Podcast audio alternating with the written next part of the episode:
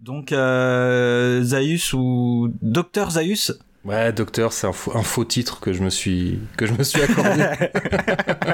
c'est distribué. Ouais, j'ai pas écrit de thèse malheureusement. J'aimerais bien écrire une thèse sur la planète des singes, mais euh, mais, mais j'en suis loin pour le moment. en tout cas, déjà ton podcast, euh, il est c'est déjà une espèce de de travail de recherche. ouais, mais c'est un peu ça. Mais tu sais qu'en fait, euh, même, même si au départ, quand je me suis lancé dans, dans le podcast, je pensais pas nécessairement. Je sais plus si je te l'avais raconté, mais je pensais pas nécessairement faire un truc dédié uniquement à la planète des singes. Je voulais un titre qui soit en rapport avec la planète des singes, mais c'était juste un clin d'œil, tu vois. Limite pour, euh, pour glisser ça quelque part. Euh, j'étais pas, pas sûr du tout. Et puis, euh, mais c'est vrai que ça faisait un petit temps que je me disais, mince, j'ai quand même plein de livres, plein de revues sur la planète des singes. Et j'ai accumulé un, je sais pas, peut-être que le terme savoir, c'est un peu, c'est un peu un, raison. des connaissances. Enfin, j'en sais, je sais pas comment, je sais pas comment appeler ça. Mais, mais disons que voilà, j'avais des informations informations à propos de la, planète des singes qui étaient stockées dans mon cerveau et aussi sur les, sur les rayonnages de ma bibliothèque. Et puis, euh, et puis ouais, tu sais, il y a des choses comme ça où tu dis, mince, je, je, ne me connais pas de talent particulier, mais je dis, tiens, j'ai tu sais, ouais, il y a rien chez moi qui sort de l'ordinaire, mais il y a ce truc-là. Il y a ce truc-là où la planète des singes, si on me branche là-dessus, je peux en parler pendant des heures. Et, euh, et, puis, tu vois, bah, j'ai mis du temps, tu vois, je me suis, j'ai eu envie de faire du podcast et pas tout de suite faire un podcast sur la planète des singes. C'est, euh, on, pourrait ne pas le croire vu le titre euh, que j'ai choisi, mais, mais, c'est pourtant vrai, quoi. bah d'ailleurs, le, il a fallu attendre le troisième épisode pour que je parle de la planète des singes. Et il y a, euh, on peut déjà en, en, dire quelques mots. Il y a un truc spécifique à la planète des singes, c'est clairement de, comment dire, de poser direct d'emblée le sujet du du monstrueux. Euh.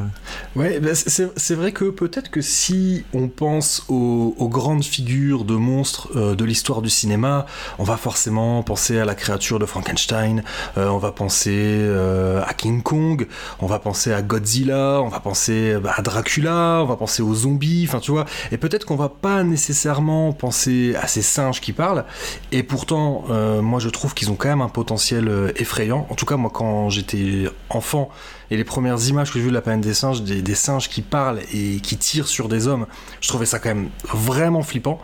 Et, euh, et puis, bah oui, le, le, thème. Alors, je sais pas si c'est vraiment le thème du monstrueux à proprement parler qui est traité dans la planète des singes, mais il y a le thème de l'aliénation. Et bon, il y a quand même, euh, voilà, quand tu es, quand tu es aliéné, quand tu es un, euh, bah quelque part, ouais, t'es un peu rangé dans la catégorie des monstres d'une certaine manière. Et, c'est vrai que au premier abord, on pourrait croire que les monstres dans le film sont les singes. Mais en réalité, euh, le monstre de ce film, eh c'est Taylor, le, personnage incarné par Charlton Heston. Et c'est vrai que quand tu m'as branché pour, euh, pour collaborer, enfin pour te, pour te faire une petite participation sur le thème de la monstruosité. Euh, bon bah voilà, j'ai pas, euh, pas cherché midi à 14h quoi. Je me suis dit allez on fait, pourquoi pas faire un épisode pour parler de, de Taylor et euh, mais en parler non pas comme un être humain, mais comme cette bête hideuse, puante et vicieuse, cette, cette erreur de la nature qui, que, que voit, que en fait c'est ce que voient les singes quand ils voient quand ils voient Taylor quoi. Et quand on, quand on parle de la planète des singes, tu parles donc c'est le il faut avoir en tête quoi le premier film oui, alors oui, on parle là effectivement. Donc là, j'ai évoqué le nom de Charlton Heston, hein, donc euh, un acteur, euh, voilà, dont le, les moments les plus importants de sa carrière, c'est les années 50-60, euh, notamment qui est connu pour les rôles de Ben Hur, de Moïse. Hein, il, a, il est surtout été connu pour des rôles dans, dans des péplums, mais aussi dans la science-fiction. donc en 1968, son premier film de science-fiction, c'est La planète des singes, et ensuite il va jouer également dans dans Soylent Green, donc Soil et en français, et dans Omega Man, le survivant qui est une adaptation de Je suis une légende. Donc euh, Charlton Heston a, euh, voilà, ce bon vieux Chuck a apporté sa pierre à l'édifice de, la science-fiction et, aussi bah, du thème du, monstrueux, puisque dans Je suis une légende, il est question de vampirisme. Euh, tiens, ça, ça, m'intéresse. Omega Man, c'est une en gros, c'est le premier film euh, du genre adapté de Je suis une légende. Donc Omega Man, en fait, c'est la deuxième adaptation au cinéma de I Am Legend. Donc on va rappeler, hein, c'est quand même un roman de Richard Matheson, alors de tête, qui a été écrit en 1954. Euh, et donc il avait déjà été adapté dix ans plus tard, en 64. Donc un film qui s'appelait The Last Man on Earth. alors je ne sais plus comment il a été euh, traduit en français, pour être tout à fait honnête. Et, donc dans le, dans le premier rôle, c'était Vincent Price. Et euh, donc euh, ce film avec Charlton Heston, alors celui Omega Man, il doit dater de 73, je crois. Et, et, donc plus proche de nous, en 2007, il y a eu une adaptation avec Will Smith. Ouais, ça, c'est le seul que, que j'ai vu. Et puis sinon, tu as parlé de Soleil Green, donc c'est Soleil Vert en français. En français, ouais, ouais, enfin adapté adapté aussi d'un roman qui s'appelle Make Room, euh, un roman qui date pareil du milieu des années 60. Euh, autant le roman et le film, c'est vraiment des œuvres hyper importantes. Enfin, moi, c'est euh, dans, la science-fiction, c'est ça compte parmi mes œuvres préférées, Soylent Green. J'ai pas lu encore le bouquin, je t'avoue. Par contre, le film, je l'offre à Noël régulièrement. Ah ouais. Je le trouve ouf en fait. ah ouais, ok. Et il est pas si connu. toute personne te dit, euh, enfin, c'est pas devenu une, euh, enfin, un film euh, culte pour le grand public. Ouais, je, pense que les amateurs de, SF des années 70 et, euh, de cinéma des années 70 en règle générale, je pense que les, voilà, les, gens qui sont clients de, cette période-là du cinéma, euh, enfin de cette période d'Hollywood, plutôt pour être, euh, pour être tout à fait exact, parce que le, cinéma ne, se résume pas à Hollywood quand même. Ouais, les, gens qui sont clients de cette période-là, quand même, Soylent Green, c'est un, un, film qui a marqué. Hein. D'ailleurs, je me dis, enfin, depuis que je l'ai vu, enfin, je l'ai vu il y a une dizaine d'années, je me dis, ouais, ça c'est le genre de film, un jour ou l'autre, on va te ressortir un, remake, parce que c'est un peu obligé, non? Ouais, c'est. Euh, je, sais pas si j'aurais envie de voir un remake. Après, ça dépend par qui c'est fait, tu vois. Euh, T'as quand même, il y a quand même plein de réalisateurs de talent et euh, faut pas, faut pas tout de suite jeter la pierre sur un remake. Mais bon, honnêtement, je, j'ai pas l'impression que le film ait besoin d'être fait. Quoi, la, la, version, la version d'origine, euh, elle est, pour moi, elle est suffisante. En même temps je t'aurais dit la même chose également hein, de, de Planet of the Apes, hein, la, planète des singes. Pour moi, le film de 1968, donc celui dont on va parler, euh, réalisé par euh, Franklin Schaffner, euh, pour moi, il se suffit en lui-même. Il n'avait pas besoin de suite, et pourtant il y aura quatre suites. Il n'avait pas besoin du remake de Tim Burton sorti au début des années 2000, et il n'avait pas nécessairement besoin de ce reboot, donc qui est là, qui est, plus près de nous. Hein. Le dernier, le dernier film, il est sorti, c'est Ouais, ouais, il y, a pile poil un. Euh, mais euh, il avait pas besoin d'un reboot, et pourtant, moi, ce reboot, je l'aime quand même bien. Hein. euh, donc, voilà, on n'est pas.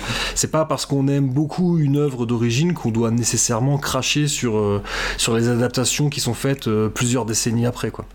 Ouais, le, le reboot, euh, même s'il me passionne moins, on peut pas dire qu'il soit paresseux ou qu'il apporte rien ou que ça soit fait à la va-vite. Il est quand même. Euh, ouais. Les mecs. Enfin, j'ai oublié le nom des réalisateurs, etc. Mais bah, euh, le, le, le, réalisateur des deux des deux derniers films de la trilogie, c'est Matt Reeves. C'est lui qui a fait le meilleur boulot. il a fait du bon, il a fait du bon taf quand même. Le premier, moi, ça je t'avoue, hein, bon, je sais qu'on va pas parler de ça, mais le premier euh, du reboot, là, je sais plus c'est quel est C'est Rise, Rise, of the Planet of the Apes. Alors en français, je, je, je, je les imprime pas ceux-là, les titres en français. on s'en fout des, titres en français. c'est pas important. Ouais. On les regarde jamais en français ces films-là. Mais euh, par contre, c'est ouais, c'est Rise. Après c'est Dawn et après c'est War. c'est ça. c'est ça. Ouais, ouais. Et les deux derniers, j'avoue, ils sont bien. Après, j'ai revu il y a pas si longtemps que ça le le remake de Tim Burton que que je trouve en fait il est presque euh, enfin il, va moins il va moins loin. Enfin je le trouve moins sobre et et comment dire intelligent que le premier, que le truc de le film de, de 68, mais ah ouais, mais bon après bon alors euh, mon objectivité, euh, on peut l'oublier complètement hein, concernant euh, concernant le film de, de Frank Schaffner, mais pour moi c'est un chef-d'œuvre.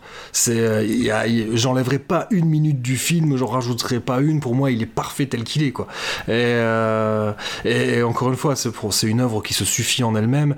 Il y a moi moi que ce soit en termes d'écriture, de réalisation, même si y, y a des, tout n'est pas parfait, mais mais je changerai rien quoi. C'est euh, enfin bref, je sais je sais même plus pourquoi je disais ça, mais mais non, non mais euh, moi, je, je, je, je, le sais, j'ai pas oublié. Et euh, bon d'ailleurs c'est un truc qu'on peut dire tout de suite à ceux qui nous écoutent, c'est bon allez voir le film. Oui. je pense qu'on peut le trouver. je sais pas s'il est sur Netflix, mais bon. Non, je, ne crois pas. Les vieux films sont pas sur Netflix. Ah ça c'est triste. Mais, en tout cas bon c'est un classique et qu'il faut il faut le voir. Moi je l'ai vu pas plus tard qu'il y a quoi une semaine une semaine et demie. Je l'avais vu quand j'étais gamin. Je l'avais revu de temps en temps. Et bon, j'ai toujours pas lu le livre d'origine. Tu peux en parler juste d'ailleurs euh, deux secondes. C'est l'auteur. Euh, Alors l'auteur c'est Pierre Boulle qui est également connu pour avoir écrit Le Pont de la rivière Kouai. Euh, bon alors je vais pas trop me lancer. Le, la version la, version de Frank Schaffner prend beaucoup de liberté hein, par rapport au roman de, Pierre Boulle, ce, que, ce, qui est, ce qui est pas plus mal parce que ça fait que ça rend les deux œuvres très intéressantes. Elles peuvent vraiment être considérées indépendamment l'une de l'autre, même s'il y, il y a évidemment des, thématiques communes.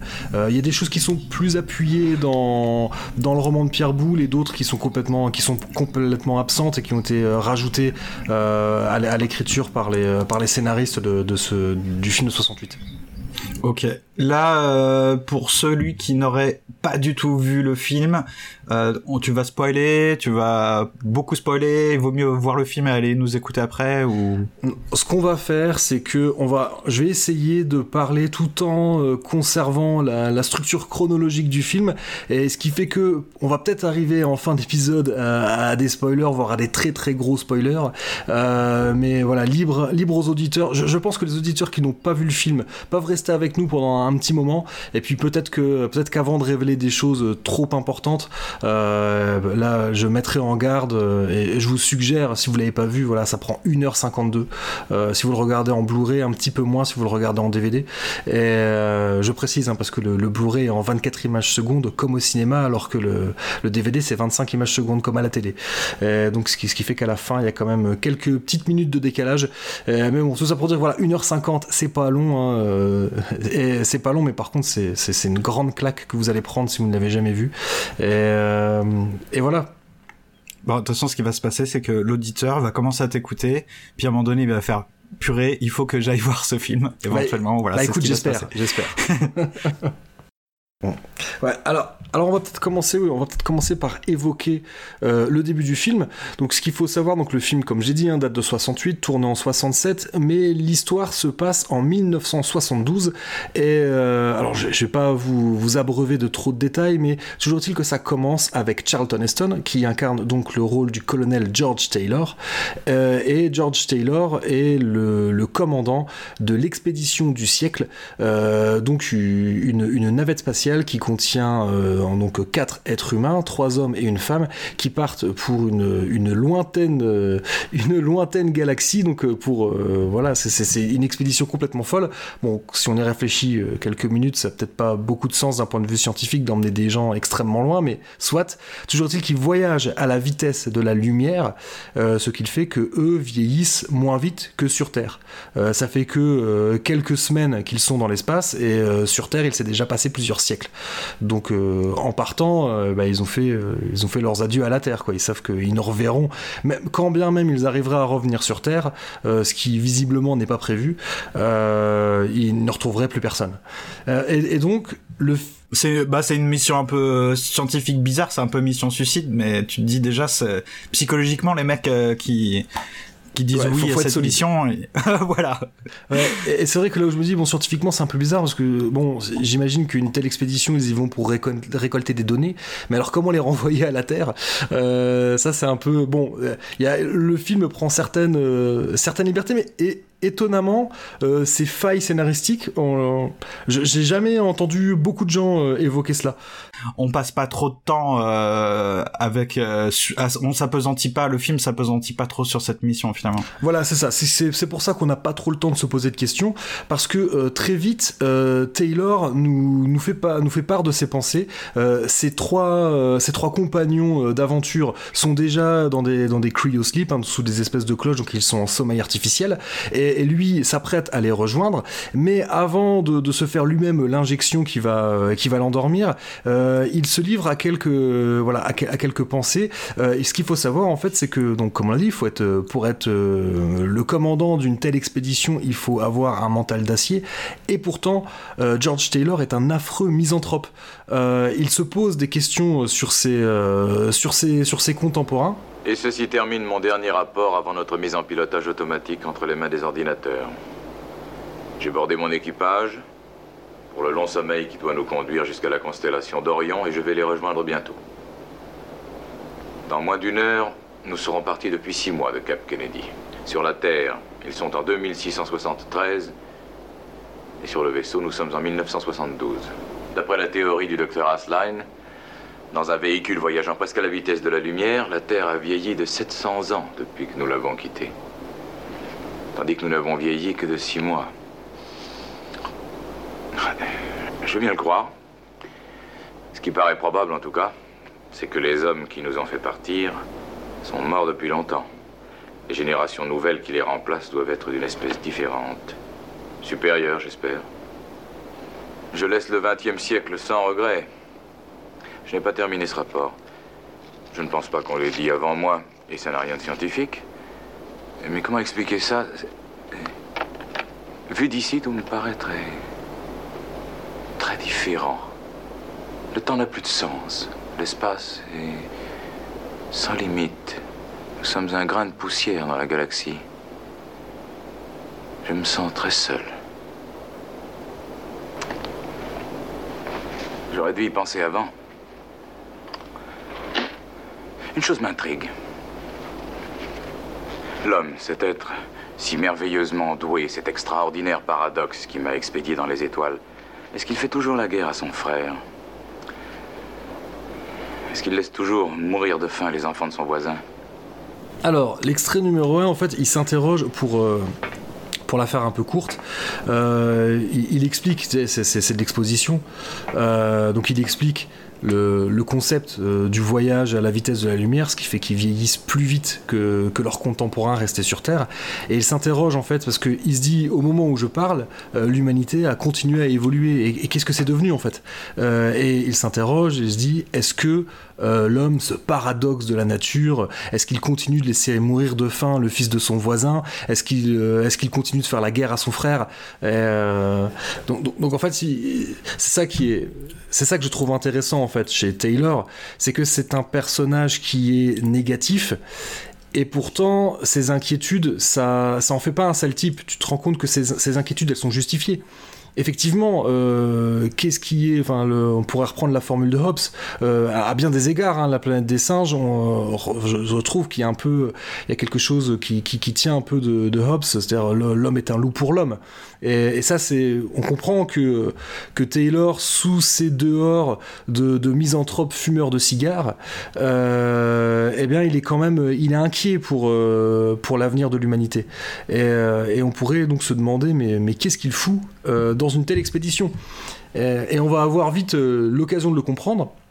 Puisque euh, la navette spatiale de, euh, de Taylor et de ses compagnons va, s'écraser dans une mer intérieure sur une planète inconnue.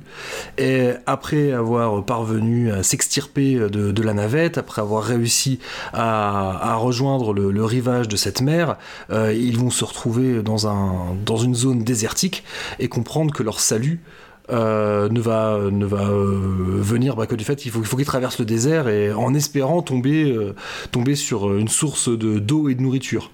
Et, donc là va avoir, une, il va avoir lieu une conversation entre, entre Taylor et, euh, et Landon, un des autres, euh, un des autres euh, membres de l'expédition, parce que malheureusement un, des trois survivants, puisque donc la, femme qui s'appelle Stewart, donc la- l'astronaute féminine, n'a pas survécu au voyage, elle est morte pendant son, pendant son, pendant son sommeil artificiel. Et donc ils ne sont plus que trois, euh, trois survivants. Et, et donc visiblement, bon bah c'est les derniers de l'espèce, hein, vu qu'il n'y a plus de, voilà, ils pourront pas se reproduire. Donc euh, euh, trois, trois mâles, hein, c'est impossible. On n'est pas, on n'est pas dans Jurassic Park. Et, Même avec la meilleure euh, volonté, euh, ouais, c'est dur.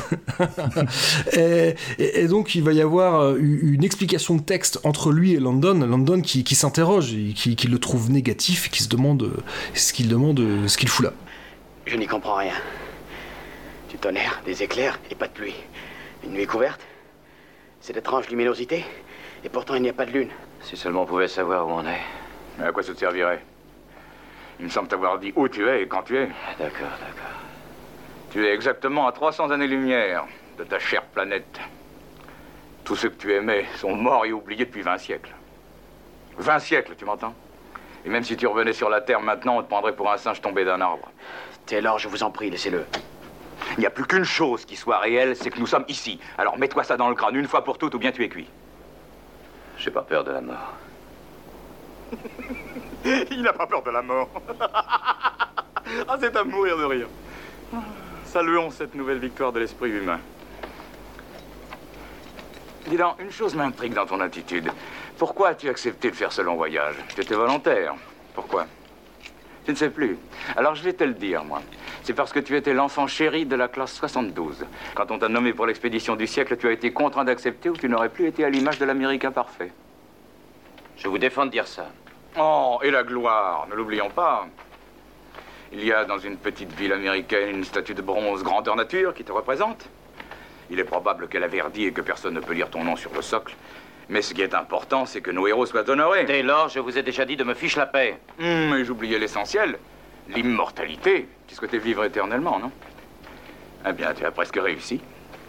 À part moi et Dodge, tu as vécu plus longtemps qu'aucun autre homme. Et puisque notre charmante lieutenant Carol Stewart est morte, il semble que tu sois le dernier de la lignée. Tu as ce que tu voulais, champion. Tu es heureux Vous lisez assez bien en moi, je le reconnais. Beaucoup mieux que je ne lis en vous. T'inquiète pas. Dodge aussi est très différent de moi. Mais lui, au moins, je le comprends. Il entrerait nu dans le cratère d'un volcan en activité s'il espérait y découvrir quelque chose. Il n'hésiterait pas. Et vous Vous n'êtes pas un chercheur. Vous êtes négatif. Et pourtant, je n'ai pas envie de mourir. Je me demande bien pourquoi. Vous pensiez que la vie sur Terre n'avait aucun sens. Vous méprisiez tout le monde. Alors qu'est-ce que vous avez fait? Vous avez fui? Non. Non, tu n'y es pas, London. Moi aussi, je cherche autre chose. Seulement mes rêves ne sont pas les tiens. Je ne veux pas croire qu'il n'y ait pas dans l'univers quelque chose de mieux que nos bipèdes humains. Je veux trouver. C'est là Venez Venez vite Donc dans ce deuxième euh, extrait de dialogue qu'on a entendu, euh, ce que je trouve intéressant, c'est que ça illustre euh, le côté paradoxal de Taylor dont j'ai parlé plus tôt. D'ailleurs, ce qui est amusant, parce que lui-même considère, considère l'être humain comme un paradoxe, hein, comme vous l'avez pu l'entendre dans, dans le premier extrait.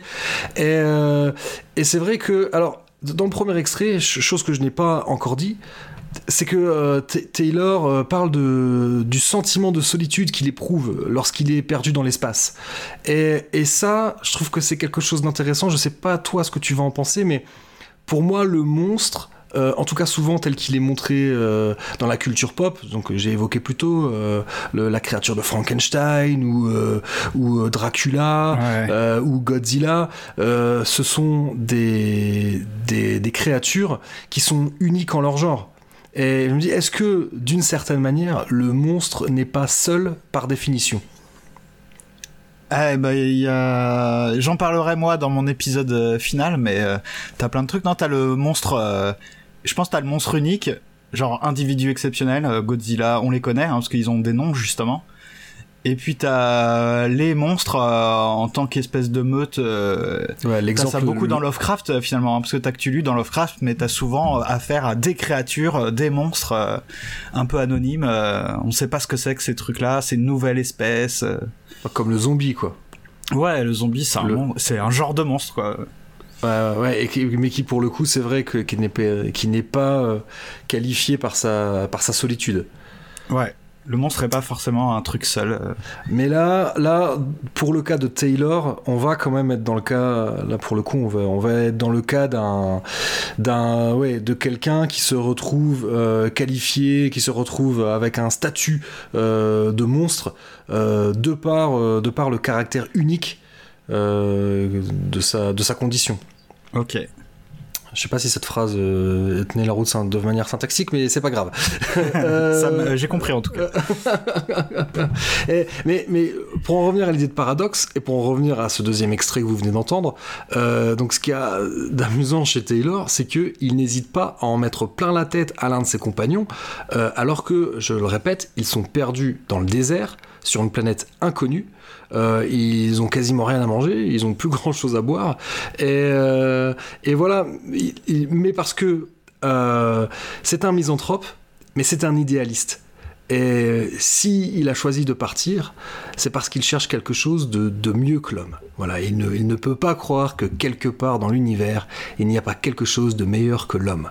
Ça, c'est une phrase qui est, qui moi m'a extrêmement marqué hein, dans, dans, dans, ce film. Je trouve que ça, ça, ça, donne beaucoup de, relief à, ce personnage, parce que d'un côté, Taylor, euh, Taylor, c'est un peu un sale type. Euh, en tout cas, la manière dont il se comporte avec ses compagnons, c'est quand même pas, c'est quand même pas fameux.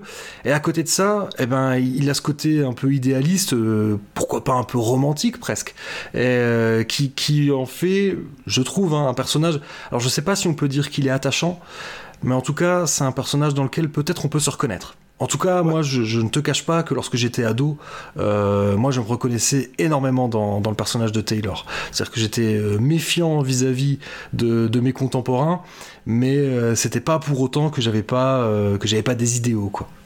Ouais, mais ça c'est pas mal d'ailleurs dans le. Enfin, quand j'ai revu le film, ouais, t'es pas. On te cherche. C'est peut-être une grosse différence avec le remake de Tim Burton, c'est que le personnage c'est quand même un personnage super complexe euh, il a l'air dur, euh, il a l'air un peu euh, un peu taré, c'est pas le, voisin idéal peut-être le mec à qui tu veux taper des bières tous les soirs, mais par sa complexité, le côté il, voilà, c'est un mec qui réfléchit beaucoup etc. Tu Enfin, moi, je me sens plus proche de Taylor que de d'autres personnages. Après, plus des héros, tu vois, habituels, quoi. Et puis quand tu dis qu'il réfléchit, c'est que il faut aussi euh, garder en tête que, alors lui, comme ses compagnons, ce sont des astronautes. Euh, et les astronautes qu'on a envoyés pour une telle expédition, c'est-à-dire que c'est la crème de la crème. Euh, voilà, comme je dis, merci. S'il n'était pas misanthrope et s'il n'était pas accro au cigare, Taylor, ce serait vraiment le, quasiment l'expression le, même du, fameux un esprit sain dans un corps sain.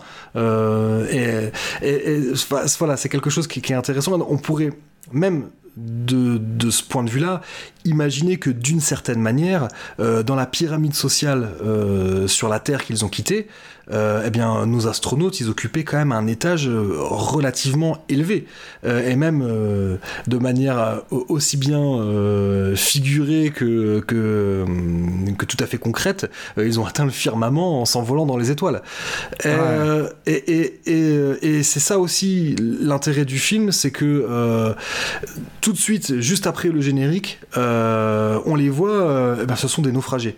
Et, et donc ils, ils, ils passent euh, donc d'un statut, voilà, Enfin, ils, sont, étaient peut-être pas tout en haut de la pyramide lorsqu'ils étaient sur Terre, mais ils étaient quand même pas loin des, derniers étages. Et, là, bah, soudain, les voilà, ils sont au ras du sol, quoi. Ils sont, ils sont retombés. Euh, ce ne sont plus, ce ne sont plus que des, que des naufragés. Et, euh, en, plus de ça, euh, ils ne le savent pas encore, mais ils ont atterri sur une planète où les humains sont dépourvus de l'usage de la parole. Et du coup, ils sont dépourvus bah, de, tout droit. C'est-à-dire que les humains sur cette planète peuplée de singes intelligents, ils sont traqués comme du gibier et euh, ils sont disséqués comme des cobayes euh, sur, des, tables de, laboratoire, donc par des singes doués d'intelligence. Mais c'est un truc qui est assez génial dans le film, c'est que tu les vois assez en fait tu les vois un court temps hein, dans le, leur vaisseau spatial. C'est pas un film de SF au sens euh, tu les vois pas euh, vivre dans la station spatiale ou dans le vaisseau tu vois. Enfin il est très joli le vaisseau d'ailleurs je trouve il a un beau design. Mais tu le vois euh, uniquement quand il est éclate il vient de s'écraser je crois tu le vois pas trop dans l'espace je crois le ouais, vaisseau. tu, non non tu de, dans l'espace on ne voit que des euh que des, que des passages filmés en intérieur. Effectivement, on ne verra à l'extérieur euh, du vaisseau que lorsqu'il euh, lorsqu'il est en train de, de s'enfoncer dans les euh, dans, les eaux de, de cette mer intérieure. Ce qui est d'ailleurs une petite une petite astuce en termes de budget pour euh, voilà. En fait, le vaisseau ne le verra jamais en entier. On ne verra jamais que la pointe euh, que la pointe du vaisseau. On, ne peut que spéculer sur à quoi ressemble l'arrière de ce de ce vaisseau qui s'appelle Liberty One, mais qui a été surnommé Icarus par les fans. Ah ouais, d'accord, ok. Euh, en, en, référence à Icar. Euh... Oui, bah voilà, qui a voulu, voilà. euh, qui a voulu voler trop près du soleil. Alors, est-ce que, est-ce qu'on peut considérer Icar comme un monstre, lui qui s'est collé des ailes euh, sur, lui, sur les non, bras? mais je, dans je la. Non, je crois pas. Mais par non, contre, dans non, toute non. la mythologie grecque, ouais, des monstres. Bah, c'est après, c'est qu'est-ce que c'est qu'un monstre à chaque fois, mais. Bah, D'ailleurs, si, si, je ne dis pas de bêtises, Icar est le fils de Dédale, et c'est eux qui ont construit le fameux labyrinthe dans lequel est enfermé le Minotaure. Ouais, ouais, c'est ça. mais on arrive, on arrive finalement, voilà, le, le, le, le thème de la monstruosité est peut-être plus, euh, plus présent dans la planète des singes qu'on qu'on pourrait, euh, pourrait le croire de prime abord, quoi.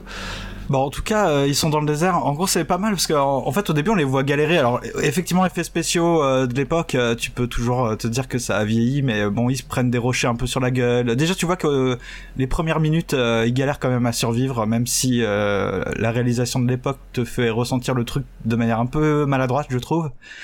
c'est t'as des gros rochers en carton qui tombent. Oui, oui, voilà. C'est sûr que ça, ça, ça a un peu. Ces passages-là ont peut-être un petit peu vieilli, mais par contre, tout le reste, qui est un passage assez long avec assez peu de paroles où on les voit traverser le désert. Là, c'est des euh, donc c'était tourné dans, dans, un vrai désert hein. et euh, et c'est des passages moi que je trouve assez beaux là en termes de réalisation. Euh, Frank Schaffner a fait vraiment de, de, de, très chouettes de très chouettes trucs et il arrive en, en quelques plans, enfin en quelques plans. Le, le, le, passage du trek est un passage assez long dans le film et c'était voulu, c'était vraiment voulu pour qu'on qu'on comprenne bien la détresse dans laquelle dans laquelle se retrouvent les les astronautes et puis qu'on ait qu'on ait un peu le temps de s'attacher à eux quand même, quoi.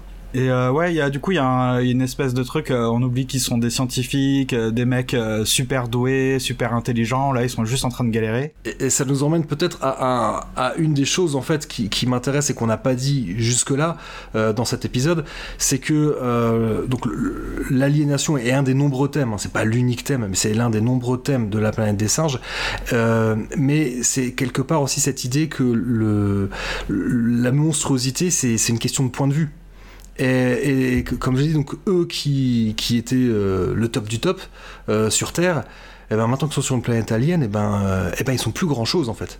Euh, quand, la seule chose qui te fait avancer, euh, c'est ton instinct de survie, bah, tu es ramené, tu es ramené à ta condition animale. Voilà, l'être humain a peut-être tendance à oublier qu'il fait partie du règne animal, mais là, là ils sont, voilà, on les, le, je sais pas comment dire, le, je sais pas si on peut dire le destin, mais en tout cas la, la tournure des événements leur remet la, la vérité bien en face, quoi euh, les gars, euh, sans eau, sans nourriture, vous avez beau être, euh, vous avez beau avoir des gros cerveaux dans des, dans des corps bien faits, vous allez crever comme, comme n'importe quel organisme vivant, quoi. Et d'ailleurs, je sais plus si tu te souviens de ce qu'ils se disent. moi, j'ai un trou de mémoire là, mais la première fois qu'ils, quand ils voient justement, au début, ils voient pas tout de suite les singes. Ils voient d'abord des hommes, mais des hommes façon néandertal, quoi, dans, en train, qui alors pas Néandertal parce que euh, parce qu'en fait ils, sont physiquement euh, absolument comme eux. Euh, donc c'est plutôt des. De toute façon, nous sommes ah des Homo sapiens, hein, donc voilà. Pas, des, Homo sapiens.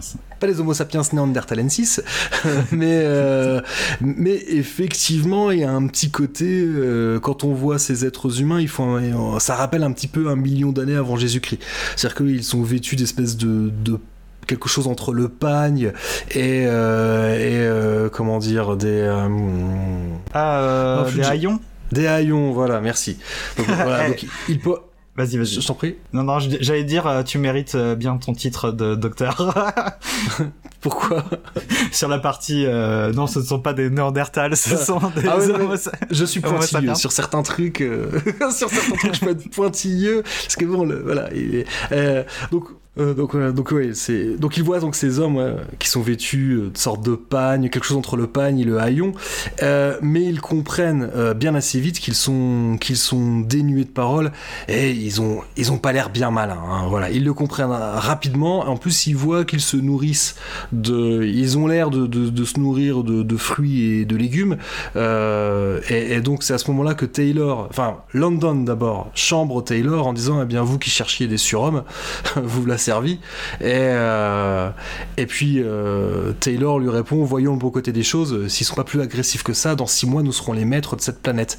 Et ce à quoi euh, va répondre donc le, troisième qui s'appelle Dodge et qui va répondre Béni soient les végétariens. voyez, parce que donc ils se disent Bon, ils ont pas l'air voilà, ils ont pas l'air bien violents, et c'est là qu'ils vont faire la connaissance avec les singes, mais ils vont d'abord pas les voir, ils vont entendre un rugissement, une espèce de cri euh, vraiment, vraiment impressionnant. Et, euh, et, dans un premier temps, les humains qu'ils observaient vont marquer un temps d'arrêt avant de s'enfuir à travers ce qui ressemble à un champ de maïs, qui est d'ailleurs effectivement un champ de maïs. Hein.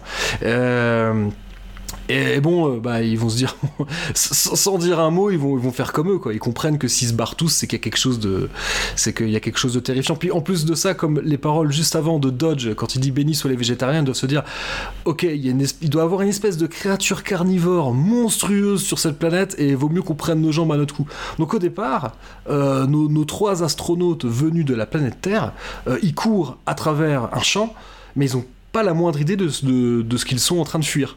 Et ils vont finir par, euh, comprendre, euh, méduser, en même temps que le spectateur, que, ce qu'ils voient, non seulement ce sont des singes, mais des singes qui sont à cheval et qui, ont des armes à feu, qui ont des, fusils, enfin qui sont, munis de fusils et, de filets, et elles sont là pour, euh, abattre et capturer les, humains, donc euh, comme, le gibier. Il s'agit d'un safari. D'ailleurs, plus tard dans le film, cet épisode sera qualifié de safari.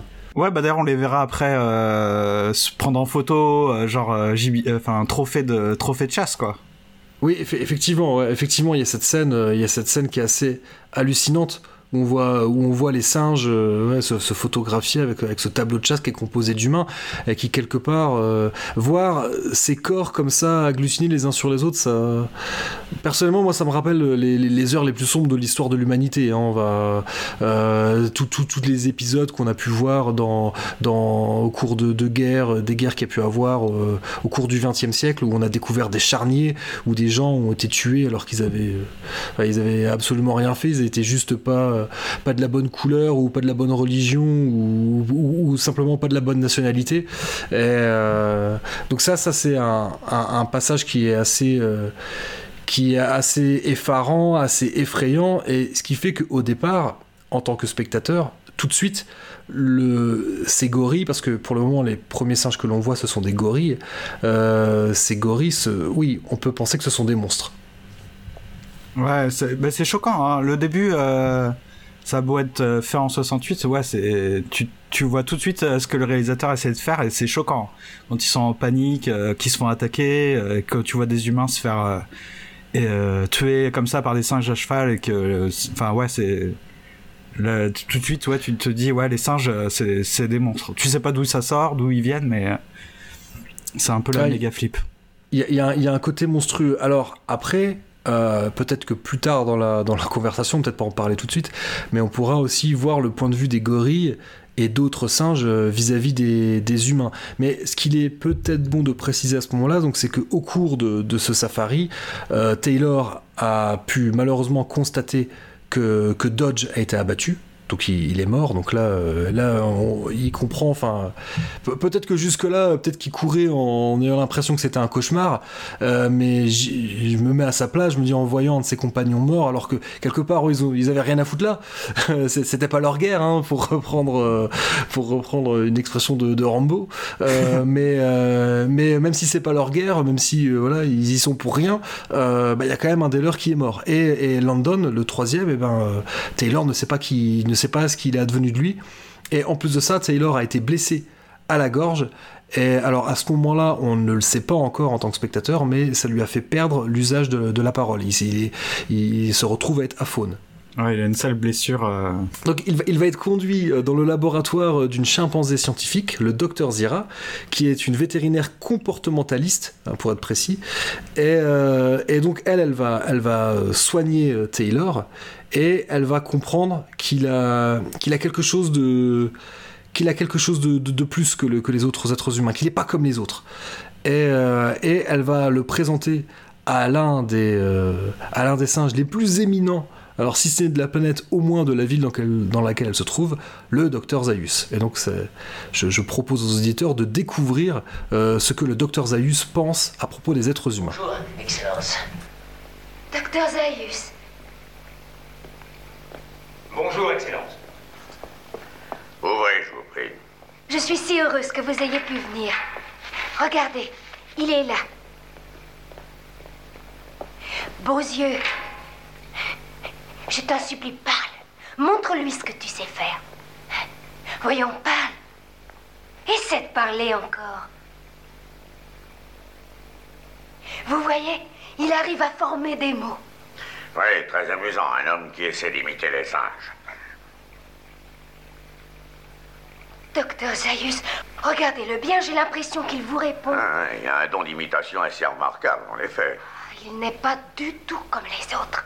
Il se sert de cette vieille couverture comme vêtement. Je me demande ce qu'il donnerait si on lui faisait passer le test d'Hopkins sur l'habileté manuelle. Un animal. Regardez, il bouge ses doigts. Simplement parce qu'il vous a vu bouger les vôtres. Oh, mais il a peut-être compris. Sottise, l'homme est incapable de comprendre. Tout au plus arrive-t-on à leur apprendre quelques tours faciles, mais c'est tout. Je crains de ne pas pouvoir être d'accord, Excellence. D'après mes expériences... Docteur Zira, je vous mets en garde. Que vous fassiez des expériences chirurgicales sur le cerveau de ces créatures est une chose, et vous avez mon agrément. Mais vos études sur le comportement de l'homme ne me disent rien qui vaille. Prétendre que, que nous pouvons apprendre quelque chose sur la nature simiesque en étudiant un homme tient de la fantaisie la plus échevelée. De plus, l'homme est nuisible. Il mange tout ce qu'il peut trouver dans la forêt. Puis il émigre vers nos zones de culture et ravage nos moissons mieux que les sauterelles.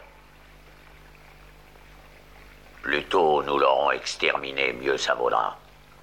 Vous le savez aussi bien que moi. C'est une question de survie pour les singes. Donc ce qu'on a entendu en fait dans, dans cet extrait, c'est euh, on comprend, c'est un extrait bien évidemment, euh, ce dialogue a, a un but, euh, un but d'exposition hein, pour que le spectateur comprenne ce qui est en train d'arriver. Donc dans ce monde, un être humain doué d'intelligence et doué de parole, eh ben c'est une aberration, c'est une erreur de la nature, c'est un monstre. Et bah d'ailleurs, lorsque plus tard, euh, Taylor va, va recouvrir euh, un peu, euh, voilà, il, va retrouver la, capacité de, s'exprimer, la capacité de, parler avec un langage articulé. Et, quand les singes vont découvrir ça, parce qu'il va, il va s'évader et lorsqu'il est rattrapé, il va, il, il- va- crier sur les, Take your stinking paws off me, you damn dirty ape! Bon, en, VF, il dit ôte tes sales pattes de là, mais euh, en, anglais, il dit euh, take your paws off me, you damn dirty ape. Je trouve c'est plus, c'est quand même plus violent en anglais, quoi. Euh, donc, donc ce qui est amusant, c'est que euh, les premières paroles de, de Taylor devant des singes, bah c'est un chapelet d'insultes quelque part quoi. Euh, parce que voilà, on, comprend bien que dans les dialogues d'un film de 68, les peut-être que les, les dialoguistes n'ont pas été complètement au bout de leur pensée, mais on comprend bien voilà, il, les- il les insulte. Et, euh, et l'une de ses premières interactions avec avec un singe, avec un gorille, un gorille nommé Julius, qui est chargé bah, de, de s'occuper de surveiller les, les êtres humains qui sont euh, qui sont dans, dans des dans des cages et qui servent aux expériences de- du docteur Zira. Et donc lui, il n'hésite pas à le qualifier de freak. Et donc euh, freak, je, la meilleure traduction, c'est bah, c'est euh, bah, un freak, c'est c'est le monstre de foire. Shut up, you freak! Ouais, bah ouais, c'est ça. C'est euh, donc donc euh, clairement là, euh, je trouve que cette euh, bon alors ça a été traduit. Ce qui est assez amusant, c'est qu'en VF, le freak a été traduit par avorton. Et, Ah, c'est euh, complètement je n'importe quoi. que- Je m'insurge. voilà, ils sont, ils sont, ils sont passés à côté. Là, ils sont euh, passés à côté euh, parce que voilà, freak, ça nous renvoie vraiment à, ça nous renvoie vraiment à cette idée ouais, de, de, de la foire, quoi. De, Ouais, c'est la bête et, de euh, foire, le monstre de foire qu'on montre euh, justement euh, et qu'on montre du doigt. euh, Voilà, la, la curiosité qui, qui fascine autant qu'elle effraie. Ouais. Euh, et ça, c'est, quelle autre meilleure définition que, que, que celle de monstre Ouais, Euh, c'est monstre là- fric, c'est monstre, ouais. Voilà, là, on est clairement dedans. Euh, Taylor est désormais considéré comme un croque-mitaine, euh, co- comme un danger pour l'équilibre de, de la société simienne. Euh, donc c'est... euh, l- et plus tôt, j'ai évoqué Je suis une légende. Et alors, sans spoiler Je suis une légende, il y a aussi cette idée-là dans Je suis une légende, celle que euh, tout est une question de point de vue et que celui auquel euh, les spectateurs s'attachent, euh, peut-être que pour les autres personnages du film, alors dans, Je suis une légende, ce sont les vampires, et là dans, dans La planète des singes, ce sont les singes, eh bien peut-être que eux, ils ne voient pas un héros, mais il voit un monstre, un monstre qu'il faut faire disparaître, et un monstre dont le nom euh, pourra être évoqué des décennies, voire des siècles plus tard, euh, pour faire peur euh, soit aux petits vampires, soit aux petits singes, euh, pour leur faire manger leur soupe. Tout comme dans euh, Je suis une légende, eh bien les singes, avant de faire disparaître Taylor, vont le juger euh, afin de réduire à néant la, menace qu'il représente. Et ça, je trouve que c'est euh, intéressant, euh, cette idée, parce que euh, Taylor est un monstre, Taylor parle, ce qui n'est pas normal sur cette planète, euh, mais il a parlé devant une assemblée de singes, devant, des, passants, devant des kidam. Et, euh, on peut, s'imaginer que la rumeur a, enflé et a parcouru toute la ville, tout, Ape City, que désormais, si ce n'est tous les singes de la planète, au moins tous les singes de cette région sont au courant qu'il y a un être humain qui parle.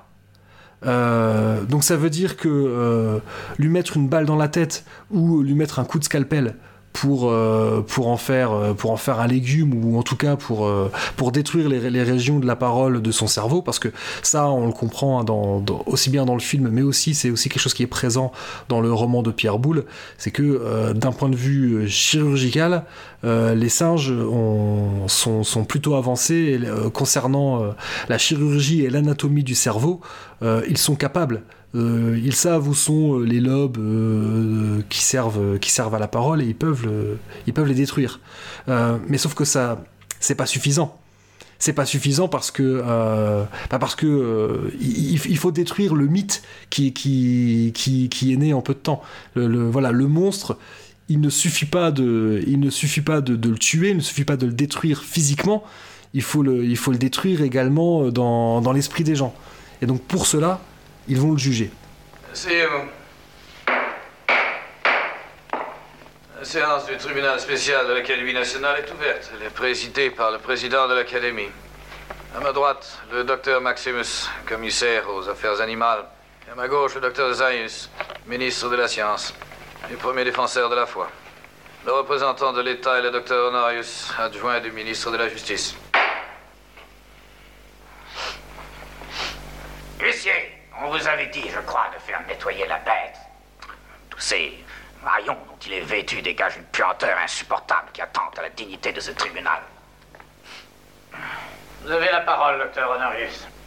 Avec votre permission, Monsieur le Président, ce tribunal n'a pas encore défini les motifs pour lesquels il avait été convoqué.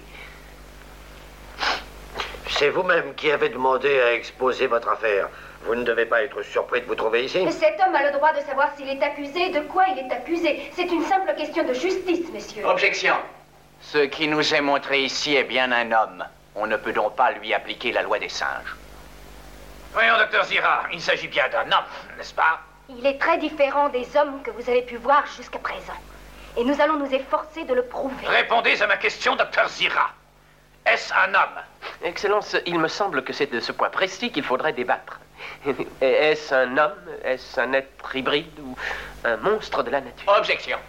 Accordé. Voyons, docteur Zira, gardez votre belle fougue pour une autre cause et reconnaissez en toute honnêteté que l'accusé n'est pas un singe et qu'en conséquence notre code pénal ne lui reconnaît aucun droit. Alors pourquoi parle-t-on de lui comme de l'accusé?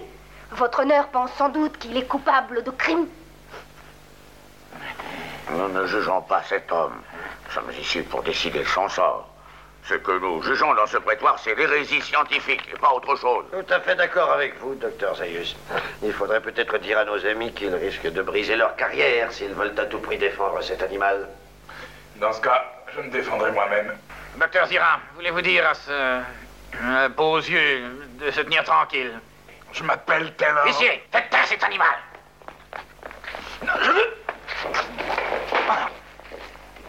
Je vais poursuivre, monsieur le procureur. Messieurs les juges, mes arguments sont simples. Ils ont pour base le premier article de notre foi, où il est dit que le Tout-Puissant a créé le singe à son image, qu'il lui a donné une âme et un esprit, et dans sa grande bonté l'a séparé des bêtes de la jungle pour en faire le seigneur de cette planète. Ces vérités sacrées trouvent en elles-mêmes leur propre justification. Notre science doit étudier les singes, messieurs, seulement les singes. Mais certains jeunes savants audacieux n'ont pas hésité à étudier l'homme. Ouais, ils ont oublié les lois du Tout-Puissant au nom d'une théorie insidieuse qu'ils osent appeler l'évolutionnisme. Je vous en prie, au fait, docteur Honorius. L'État accuse le docteur Zira ici présent et un chirurgien dépravé nommé Galen d'avoir fait des expériences sur cet animal, d'avoir trafiqué son cerveau et les tissus de sa gorge pour en faire un monstre capable de parler. Ce n'est pas vrai. Docteur, attention à ce que vous allez dire. Et son intelligence, aurions-nous pu la créer aussi? Non seulement cet homme sait parler, mais il sait penser et il sait raisonner. Cette chose, c'est raisonner. Si le tribunal le permet, je, je me propose de démasquer cette mystification par un interrogatoire. Faites, docteur, et n'oubliez pas de garder à cette séance toute cette dignité.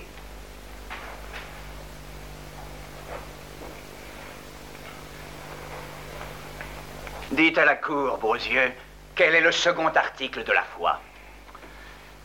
Je ne connais rien à votre culture, je le reconnais volontiers. C'est évident, il ne connaît rien à notre culture puisqu'il ne peut pas penser. Dites-nous, pourquoi tous les singes naissent et demeurent libres et égaux en droit? Il ne m'a pas paru évident que tous les singes étaient égaux. Oh, ridicule. Autre chose, beaux yeux. Pourquoi les hommes n'ont-ils pas d'âme? Qu'est-ce qui prouve qu'une étincelle divine existe dans le cerveau des singes? Euh, donc le film a été tourné, donc écrit au milieu des années 60, parce qu'ils achètent les droits euh, dès 1963. hein. Le, roman n'était pas encore sorti, que euh, Arthur P. Jacobs, le, producteur, avait déjà acheté les droits. Et, euh, et ce que je veux dire par là, c'est que euh, la notion euh, d'antispécisme, elle ne date que du début des années 70. Je crois que ça date. Alors peut-être ça date même de 72, mais j'en suis pas sûr. Mais en tout cas, retenons que euh, La planète des singes précède de quelques années la formulation de, des thèses antispécistes. Je, je saurais plus dire quel scientifique est le premier à avoir euh, utilisé et développé cette notion, mais, euh, la planète des singes lui est antérieure. Mais ce que je veux dire par là, c'est que l'antispécisme, c'est une notion donc, qui, est, euh, qui est récente, parce qu'elle a moins d'un demi-siècle, et qui commence à être connue du grand public que depuis quelques années seulement. Euh, mais je pense effectivement que euh, quelqu'un qui a vécu au milieu du XXe siècle a pas nécessairement la même, en tout cas un occidental, parce que je vais peut-être pas euh, me risquer à, évoquer des, cultures que je connais moins, voire pas du tout. Euh, mais en tout cas, on va dire l'homme ou, la femme, enfin l'être humain occidental, a certainement un regard sur, euh, la nature et sur les animaux qui a grandement changé de, depuis, depuis un demi-siècle. Euh, je dis pas que c'est gagné, hein, mais, euh, mais je pense que, ou même, tu vois, même les gamins, euh, maintenant à l'école, on apprend aux gamins des petites, des petites notions, des petites notions d'écologie toutes simples. Euh, que euh, rien que nous euh, qui sommes enfin je sais pas moi je suis un enfant des années 80 euh, tu vois je pense qu'il y a des trucs si tu jetais un papier dans la cour par terre on disait juste c'est sale. Mais peut-être que peut-être que maintenant un gamin on va lui expliquer un peu plus que quand tu jettes un truc par terre ça va finir dans la rivière et ça va finir dans la mer et ça va finir dans le ventre des poissons etc et je, je- je peux- j'ose espérer alors là c'est peut-être je suis peut-être très naïf et c'est peut-être un vœu pieux mais j'ai quand même l'impression que euh, que ce soit notre génération et les générations qui suivent sont quand même un peu plus au fait de de, de, la nature qui les entoure et- et du fait qu'on a un impact sur sur ce qui nous entoure mais aussi que qu'on en fait partie en fait que, l'homme est partie prenante de, de l'écosystème et que c'est pas euh, on n'est pas euh, je vais reprendre l'image de la pyramide voilà en haut de notre pyramide on regarde les autres quoi. On n'est pas euh, il y a peut-être plein de gens qui pensent encore qu'on est un super prédateur etc et que on est en haut de la, de la qu'on est euh, tout en haut tout au bout de la chaîne alimentaire et, et que quoi qu'on fasse c'est nous qu'on a raison euh, parce que c'est nous qu'on est des humains. Mais euh, mais mais ouais tout ça pour dire euh, que, que merde je me perds un peu dans mes élucubrations. Euh, peut-être peut-être ne bah, d'ailleurs tu vois bien les, les- les films de la planète des singes maintenant ont été écrits différemment. Euh, tout- donc oui, je- oui, euh, c'est que- pas exactement les mêmes thèmes. euh, On est très dans les années euh, 60, peut-être que euh, dire l'homme d'un côté en tant qu'espèce et les singes euh, de l'autre en tant qu'espèce, ça devait pas résonner comme euh, nous maintenant. Ouais, ouais. Bon, après, euh, là, bien sûr, on va pas évoquer cette thématique parce qu'on va pas faire un épisode de 5 heures, mais il y a évidemment une résonance politique incroyable. Euh, rappelons quand même, voilà, à la fin des années 60, euh, aux États-Unis, il ne faisait pas bon, pour faire les choses simplement, il faisait pas bon ne pas être, ne pas être blanc. hein, voilà. Et donc, il y y a évidemment, évidemment cette résonance-là. Voilà, on était dans un, dans un pays où il y avait encore de la ségrégation dans certains États. Euh, on était dans un pays qui venait aussi de se manger le macartisme, euh, ce qui explique également le- la- scène du tribunal. La scène du tribunal, euh, elle est avant tout là euh, pour, euh, évoquer le macartisme. Cette scène a été écrite par Michael Wilson, euh, l'un des deux principaux scénaristes, hein, au même titre que Rod Serling. Euh, donc voilà, c'est Michael Wilson et Rod Serling, c'est à eux qu'on doit quasiment l'entièreté euh, du scénario de La planète des singes. Rod Serling, je le rappelle, qui est le, papa de la quatrième dimension. Et euh, mais cet épisode, ce passage euh, du tribunal, là, je pense qu'on peut dire sans se tromper que c'est du 100% Michael Wilson et qu'il avait envie, bien évidemment, euh, de, de, régler ses comptes avec le McCarthyisme, lui qui avait été blacklisté, lui qui a euh, qui avait écrit l'adaptation du de, euh, de la rivière du pont de la rivière Kwai. Et il faut savoir que c'est Pierre Boulle qui a reçu un Oscar pour le scénario du pont de la rivière Kwai, alors qu'en réalité c'était Michael Wilson qui l'avait écrit. Et euh, donc euh, c'est euh, c'est quelque chose d'où il a gardé il en a gardé une grande amertume, mais voilà, il a gardé une grande amertume du fait d'avoir été, d'une certaine manière, d'avoir été aliéné. Et, et d'une certaine manière, enfin même clairement, il a été spoilé d'un de ses succès. Euh, tout ça parce qu'on lui prêtait des opinions politiques qui étaient euh, un peu trop, un peu trop à gauche pour, pour, euh, pour l'Amérique de la fin des années 50, début des années 60. Euh, donc ça c'est voilà on retrouve tout ça dans, dans ce passage du tribunal passage moi qui alors je l'ai dit hein, me fait penser à Je suis une légende qui fait également penser à la controverse de Valladolid puisque l'idée euh, en fait l'idée de ce, tribunal c'est de démontrer euh, d'une part que Taylor n'a pas d'âme euh, parce que l'étincelle divine n'existe que chez les singes et d'autre part de démontrer qu'il est un monstre, qu'il est une créature qui a été créée artificiellement par des chirurgiens chimpanzés. D'accord, en Donc, gros, euh, c'est le Frankenstein. Ça serait, enfin, euh, la question pour les singes, c'est est-ce que ce serait pas le Frankenstein des singes, quoi? Exactement. Et donc de démonter la thèse de Zira et de Cornelius, qui est euh, ce que vous avez devant vous, c'est le chaînon manquant. Parce que euh, les singes sont, se posent des questions sur leurs origines et sur les origines de leur civilisation. Ah, j'allais Et, poser cette euh, question. Est-ce en- que c'est intéressant ça Et en voyant, en voyant Taylor, eh bien, ils pensent qu'ils ont la réponse. Parce que Taylor, donc, qui est un alien, il n'est pas de cette planète. Et euh, mais eux, eux, pour eux, voilà, eux, ils s'imaginent qu'il fait bien partie de leur, planète. Et quelque part, pour reprendre un peu, euh, quand tu parlais du néandertalien, bah, c'est peut-être un peu l'impression qu'ils ont eu, quoi. L'impression d'avoir devant eux euh, l'équivalent d'un Homo habilis ou d'un Homo erectus. voilà, quelque chose qui va, qui va expliquer. voilà, on est sur une planète où peut-être que les singes descendent de l'homme. Revenons-en à l'idée euh, de paradoxe. Moi, ce que j'aime bien, c'est que donc euh, Taylor, ce misanthrope, eh bien, euh, lorsqu'il est jugé, quelque part, hein, d'une certaine manière, et il va le faire également plus tard dans le film, pour sauver sa peau, eh ben, il va, se faire l'avocat de l'humanité. Bon, ça, c'est un ressort qui est pas, euh, qui est pas forcément neuf, qui est peut-être pas forcément propre uniquement à la planète des singes, mais j'aime bien, j'aime ce côté-là. Le, de, voilà, le, fait d'être considéré, euh, d'être considéré comme un monstre, le fait que, qu'un humain intelligent soit, soit source d'autant de, d'autant de crainte et d'autant de haine, euh, ça le pousse à vouloir mettre quand même euh, certaines petites choses en avant et, et, euh, exprimer le fait que ok les humains ils sont peut-être pas sont peut-être pas fantastiques mais mais il a l'impression que le que la société des singes elle est pas elle est guère mieux quoi Bon, c'est, ça, c'est normal hein. C'est une petite question. Est-ce que Taylor change, évolue sur le- son rapport à l'humanité euh, de fait de cette euh, découverte euh, des, singes. euh. Alors, c'est. euh, Est-ce qu'il en prend conscience? Euh, pe- Peut-être pas nécessairement. En tout cas, il va mettre le doigt. Alors, si on reste dans ce passage euh, du tribunal, il va, il va y avoir une, référence euh, qui est faite à, à la ferme des animaux de, donc de George Orwell.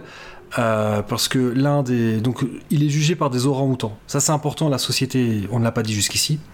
Euh, pour ceux qui ne connaîtraient pas euh, la planète des singes, aussi bien dans le roman que dans le film de 1968 et dans ses suites, la société des singes est une société de castes.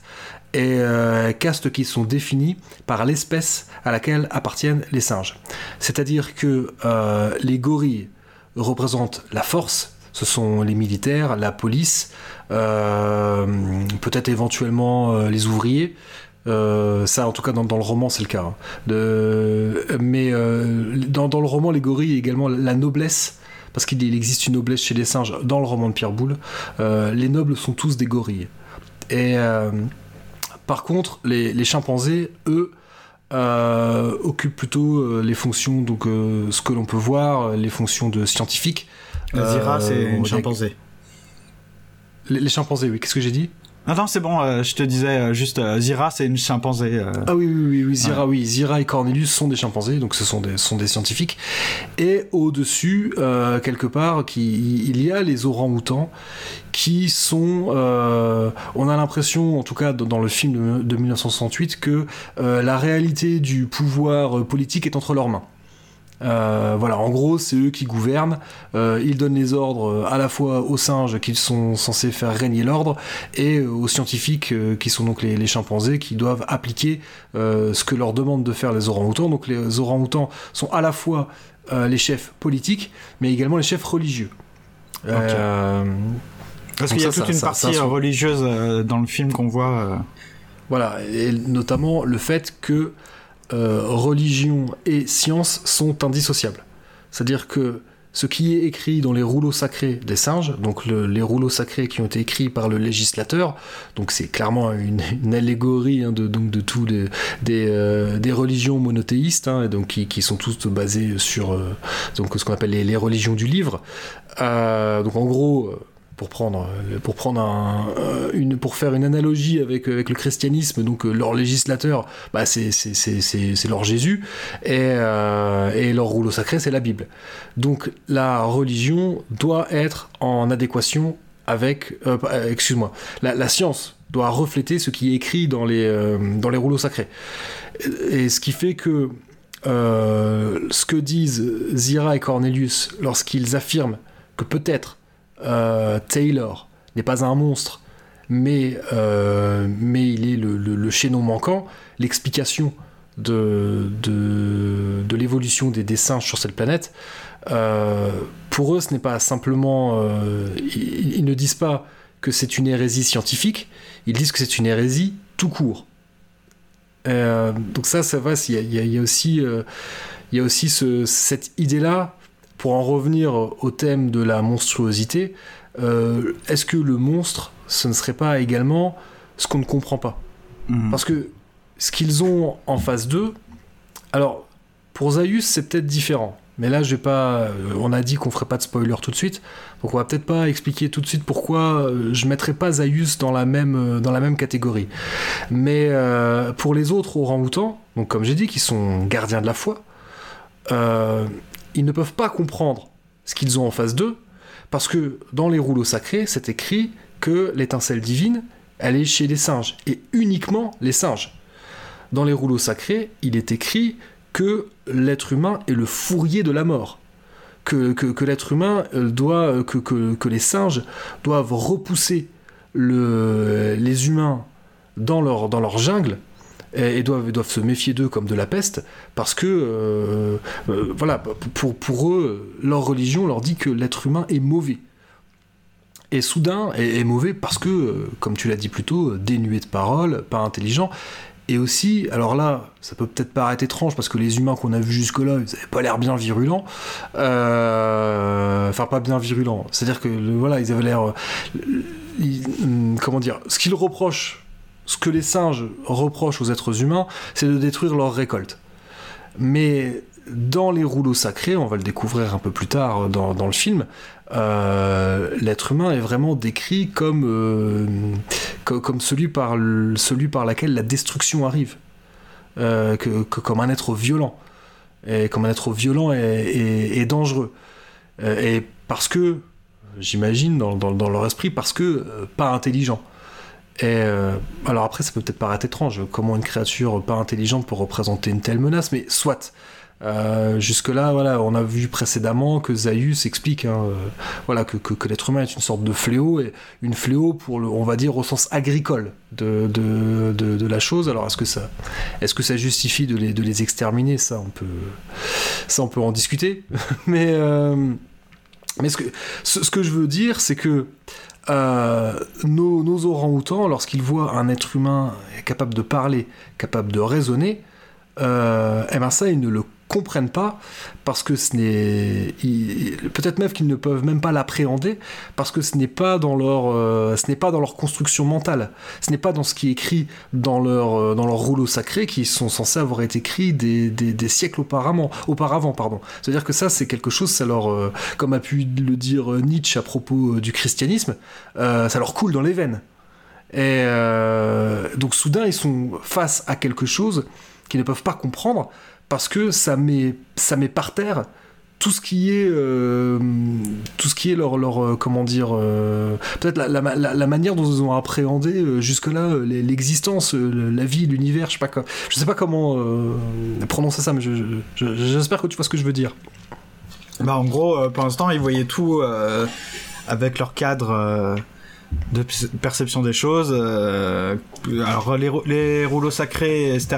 Dans le film, on, on te décrit euh, vraiment beaucoup de choses ou c'est euh, c'est rapide?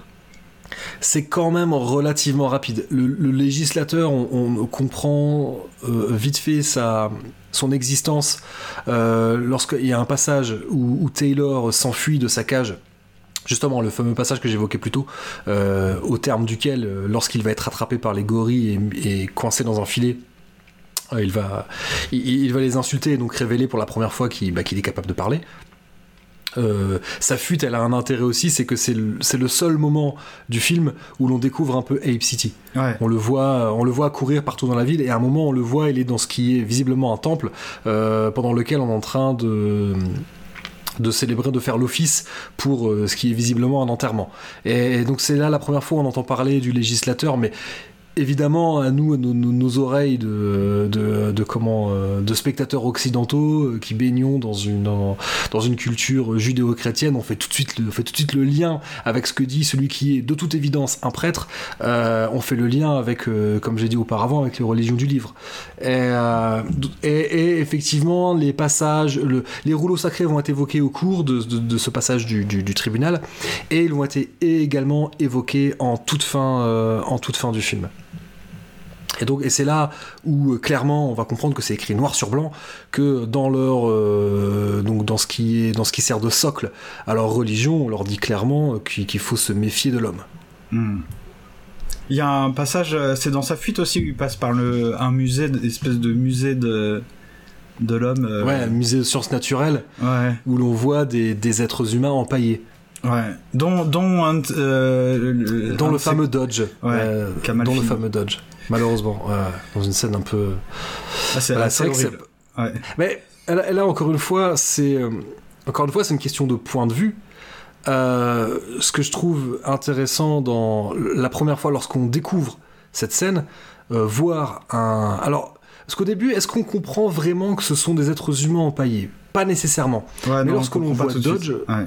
Lorsque l'on voit Dodge, là, il n'y a pas de doute possible. Ils n'ont pas, fait une sculpture hyper réaliste d'un mec qu'ils ont abattu euh, plus tôt. Et euh, surtout, oui, ce qu'on n'a pas, précisé et que peut-être euh, échappera à certains auditeurs, soit qui ont pu bien le film en tête ou qui ne l'ont jamais vu. Dodge est afro-américain.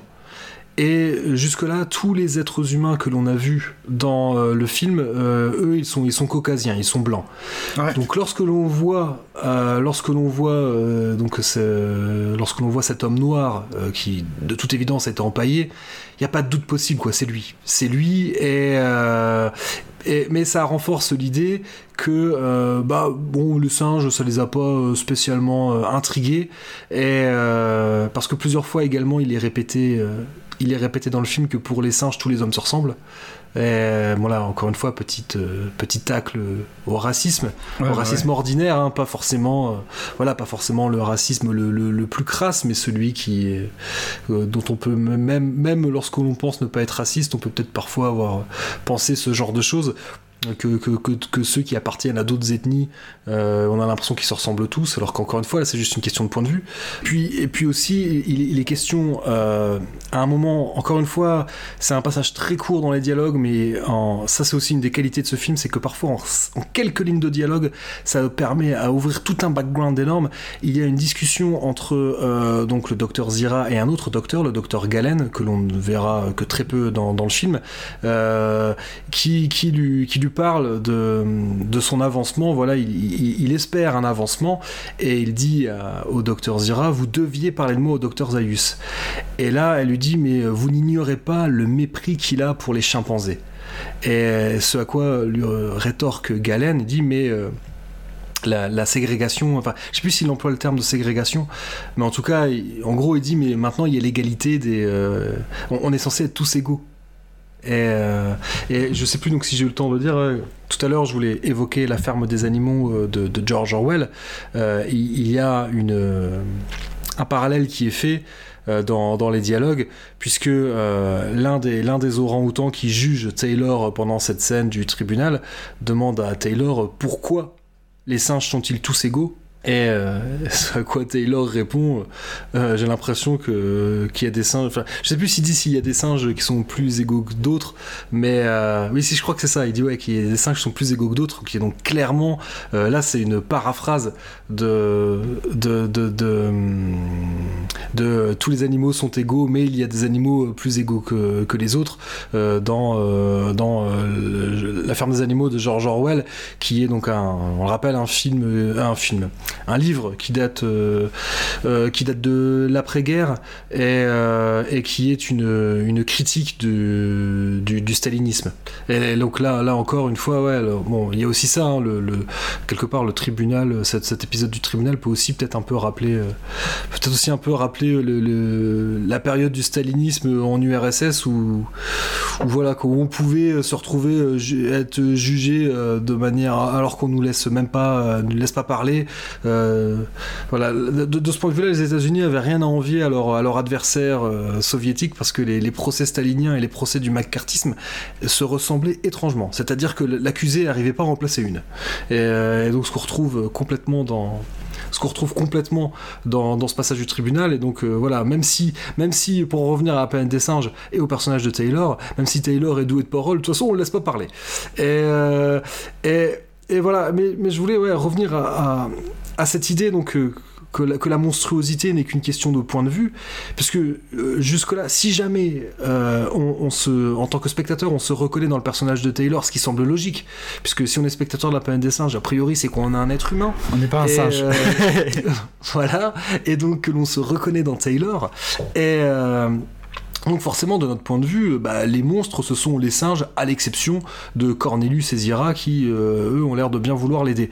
Mais, euh, mais justement, faisons un mouvement de caméra à 180 degrés et regardons ça du point de vue, euh, du point de vue des singes.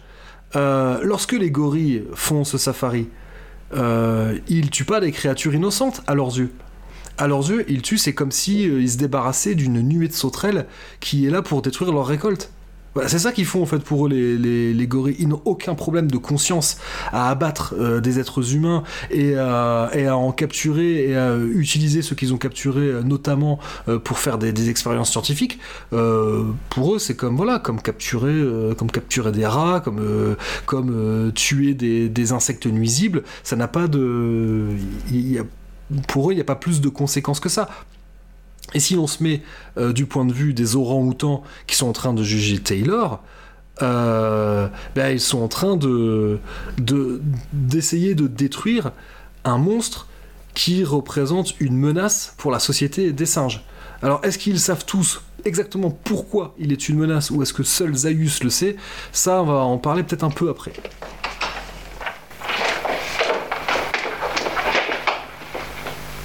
Laissez-nous.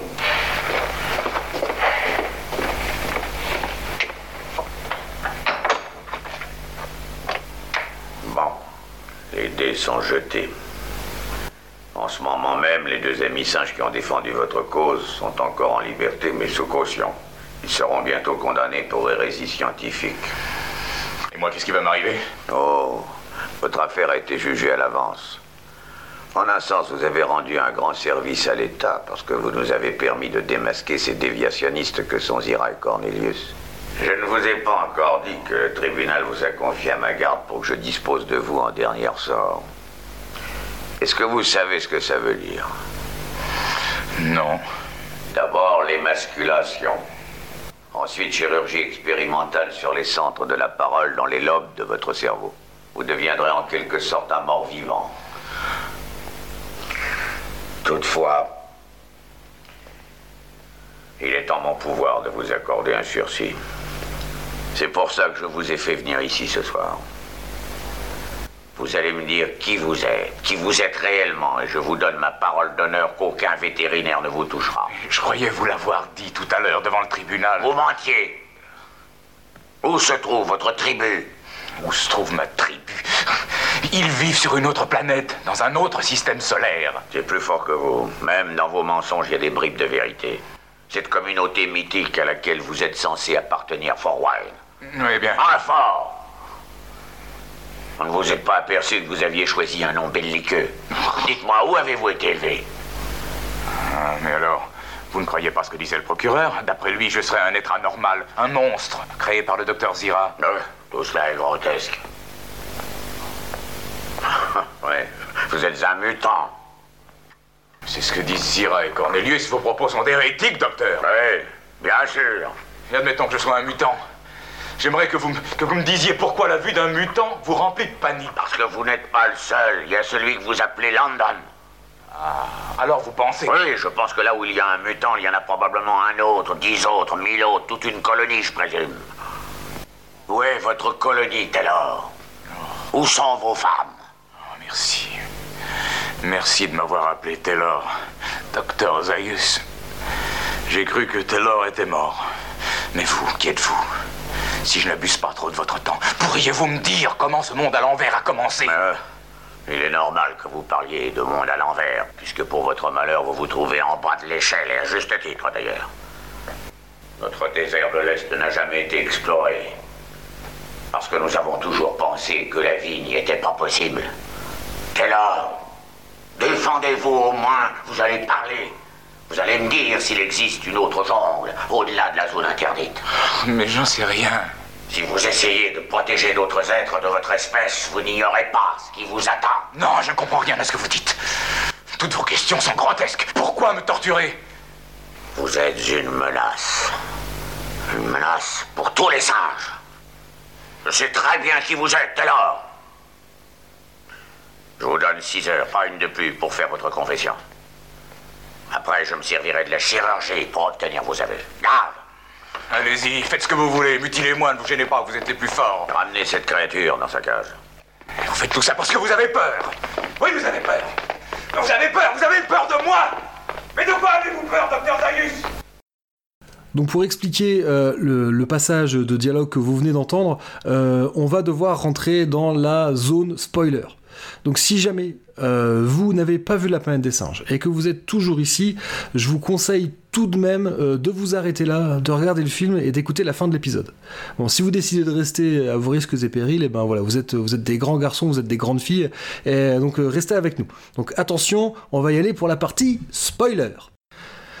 Alors vous pouvez peut-être vous demander, Taylor comprend à ce moment-là qu'en fait euh, que Zaius est d'accord avec les thèses de Zira et Cornelius, à savoir euh, Taylor n'est pas un monstre, Enfin, si, il le dit quand même que c'est un monstre, mais que ce monstre n'est pas n'importe quel monstre, qu'il est un mutant, qu'il est le chaînon manquant entre l'homme et le singe. Et, euh, donc, ce qui fait, ce qui fait bondir Taylor, hein, euh, puisqu'il vient d'être jugé euh, et, qu'il a été déterminé, qu'il était. Euh, ce qu'on comprend hein, de la fin de, cette scène de tribunal, c'est qu'il a été déterminé ouais, qu'il n'a pas d'âme et que donc, s'il est capable de parler, c'est juste parce que c'est il est, c'est un monstre qui a été créé de manière chirurgicale. Donc la, réalité, en fait, c'est que Taylor n'est pas sur une planète alien, mais Taylor est revenu sur Terre. Il est sur Terre 2000 ans plus tard. Et 2000 ans plus tard, après un holocauste nucléaire, euh, les êtres humains ont été réduits à l'état, euh, voilà, à l'état de, de, de, brut, euh, dépourvu de, de parole, et, ce sont les singes qui sont intelligents, et c'est eux qui ont, qui ont fondé une civilisation, mais cette civilisation n'est pas une civilisation originale, cette civilisation c'est la relique de, de la civilisation humaine, ce qui explique d'ailleurs pourquoi les singes s'expriment en anglais, sans que cela ne choque absolument personne. Et, et, et donc, euh, pourquoi, pourquoi je fais cette révélation maintenant, alors qu'en réalité, ça, on ne, le comprend que dans les toutes dernières secondes du film? Je la fais maintenant parce que, encore une fois, je veux revenir sur cette idée que, euh, finalement, le monstre est une question de point de vue. Euh, puisque, pour, pour Zaius, Taylor représente le danger, parce que si Taylor est ici, pour lui, il est inconcevable que Taylor vienne d'une planète, euh, d'une planète extérieure, hein, comme, pourtant il le prétend pour se défendre.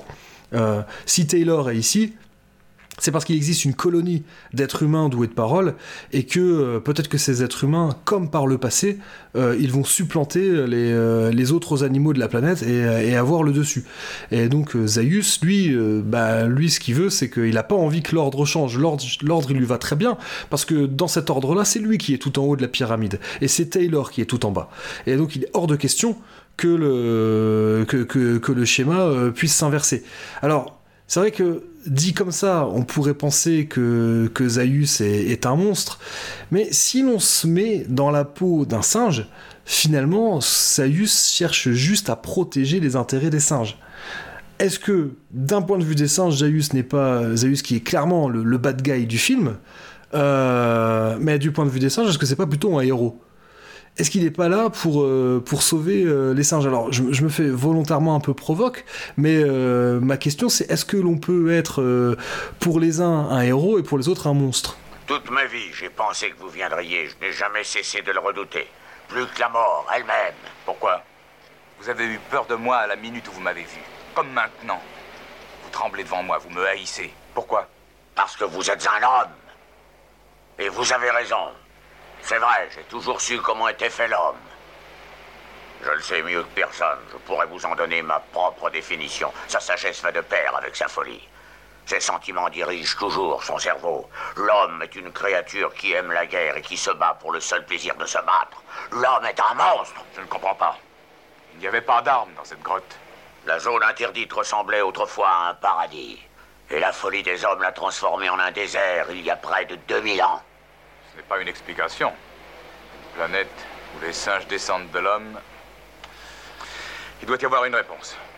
Ne la cherchez pas, Taylor.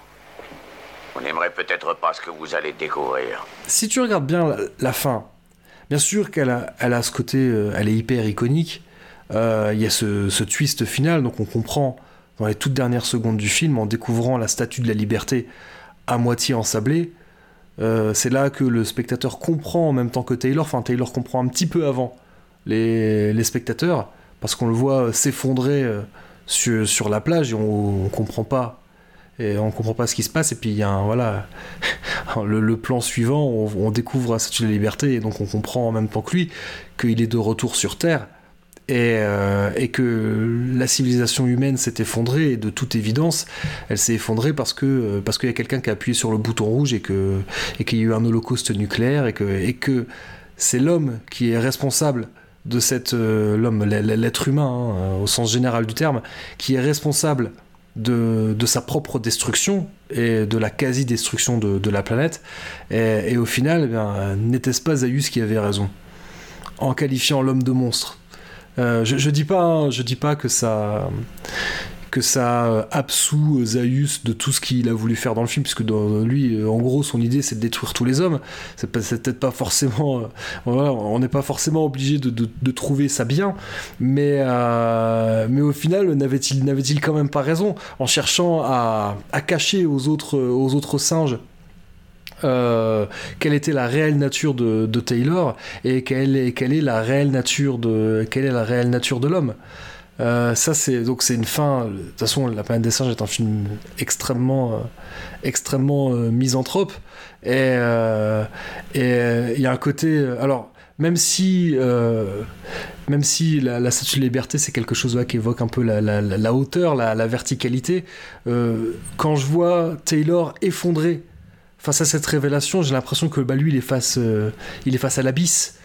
Et euh, voilà, au, vide abyssal de la, de, de, de la capacité d'autodestruction de, de l'être humain, et, et peut-être que lui qui a essayé tout le long du film de, euh, de se dégager de ce, de ce statut de, paria, de ce statut d'alien, de ce statut de monstre, euh, et ben soudain, euh, soudain, il se rend compte que, que malheureusement, il était quand même, qu'il était, qu'il était quand même pas du bon côté, quoi. Enfin, comment dire? Je, je, je, suis pas en train de dire qu'il méritait, qu'il méritait tout ce qu'il a subi.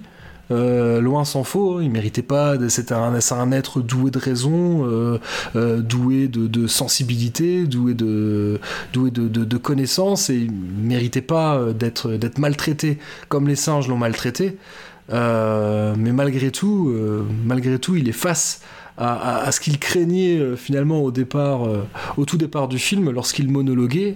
Euh, bah voilà, il, il, est face, il est face à ce qu'il avait imaginé, le fait que bah, malheureusement l'homme a continué d'être cette créature qui fait, qui fait la guerre à son frère et qui laisse mourir de faim l'enfant de ses voisins.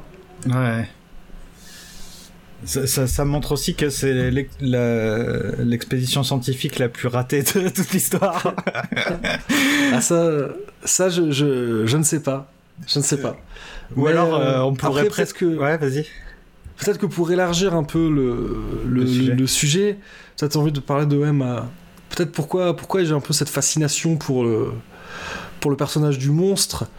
Euh, je me dis que d'une certaine manière, euh, est-ce que à notre façon on n'est pas tous un peu des monstres?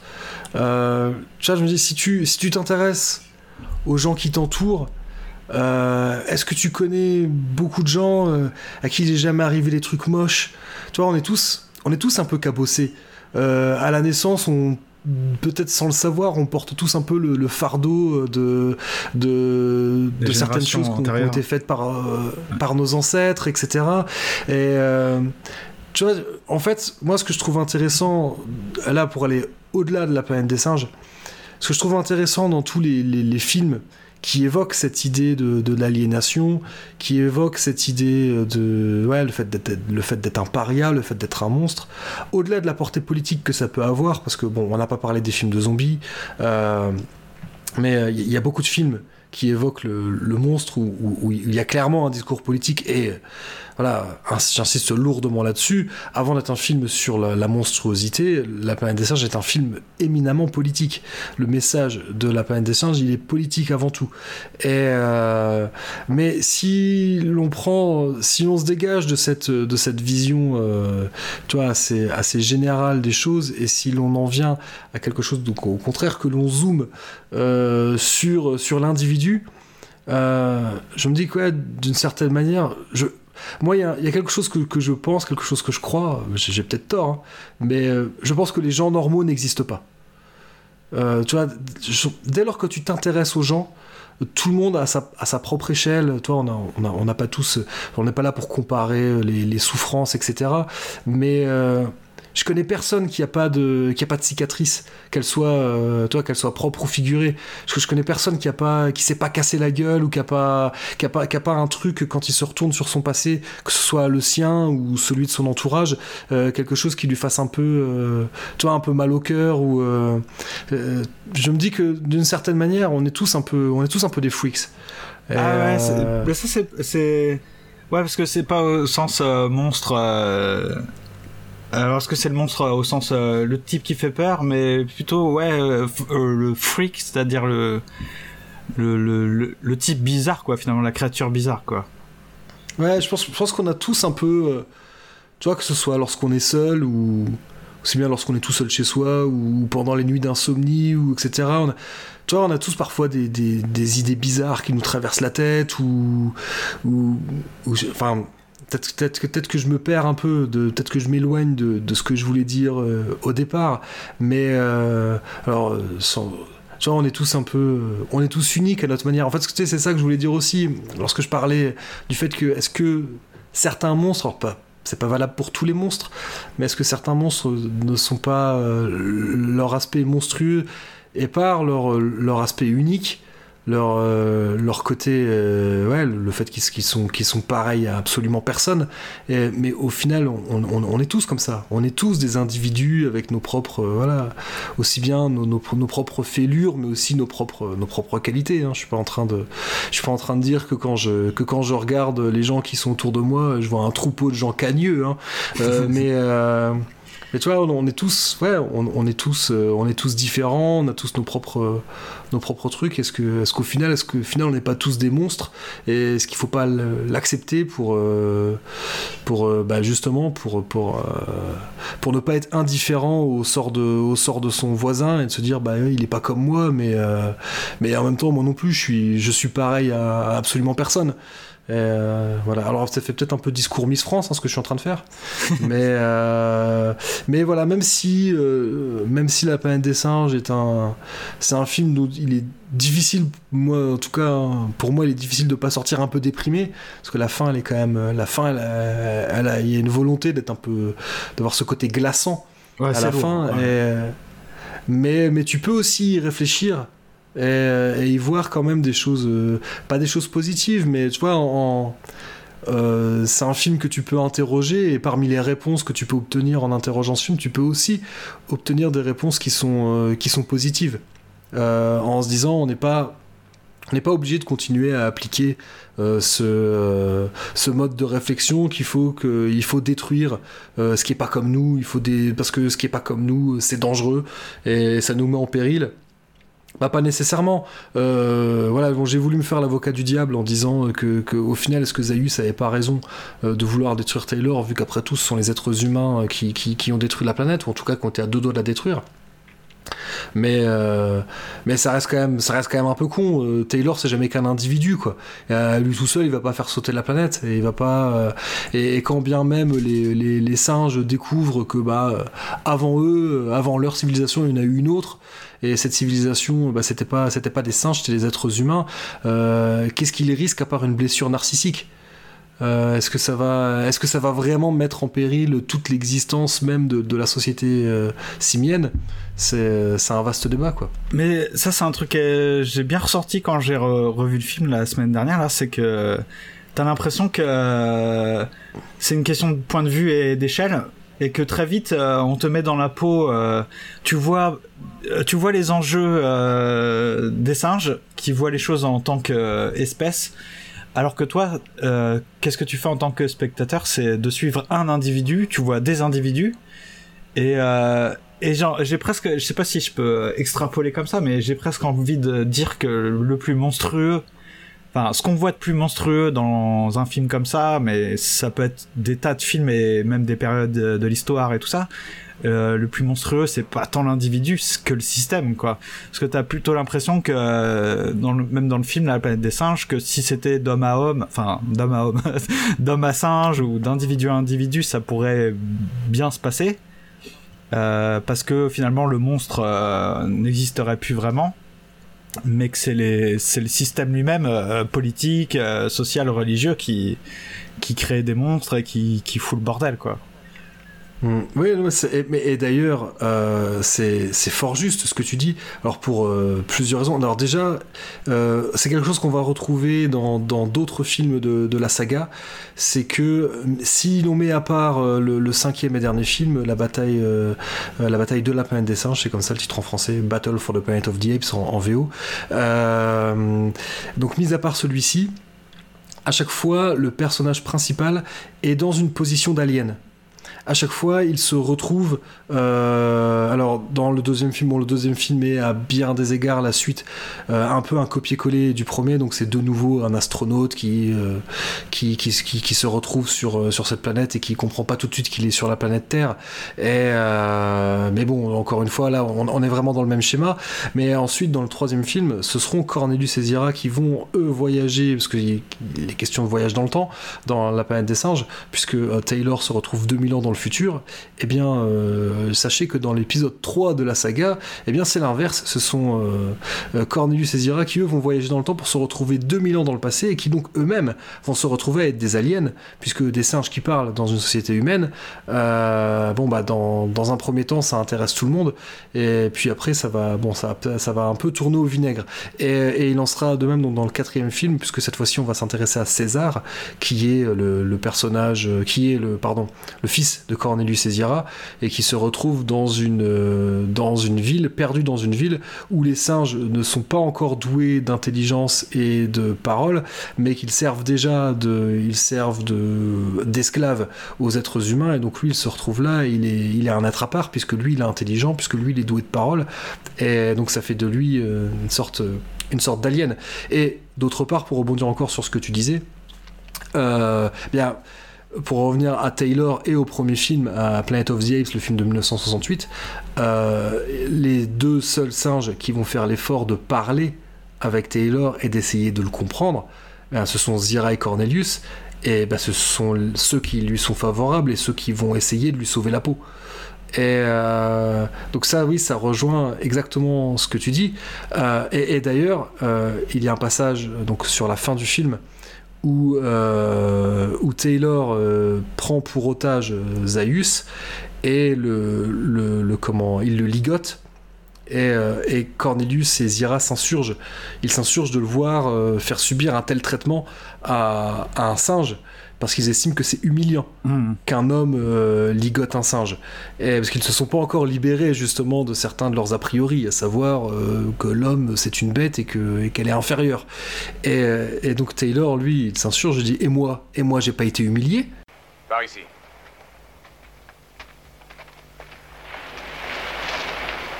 Assis. Oh. Ah.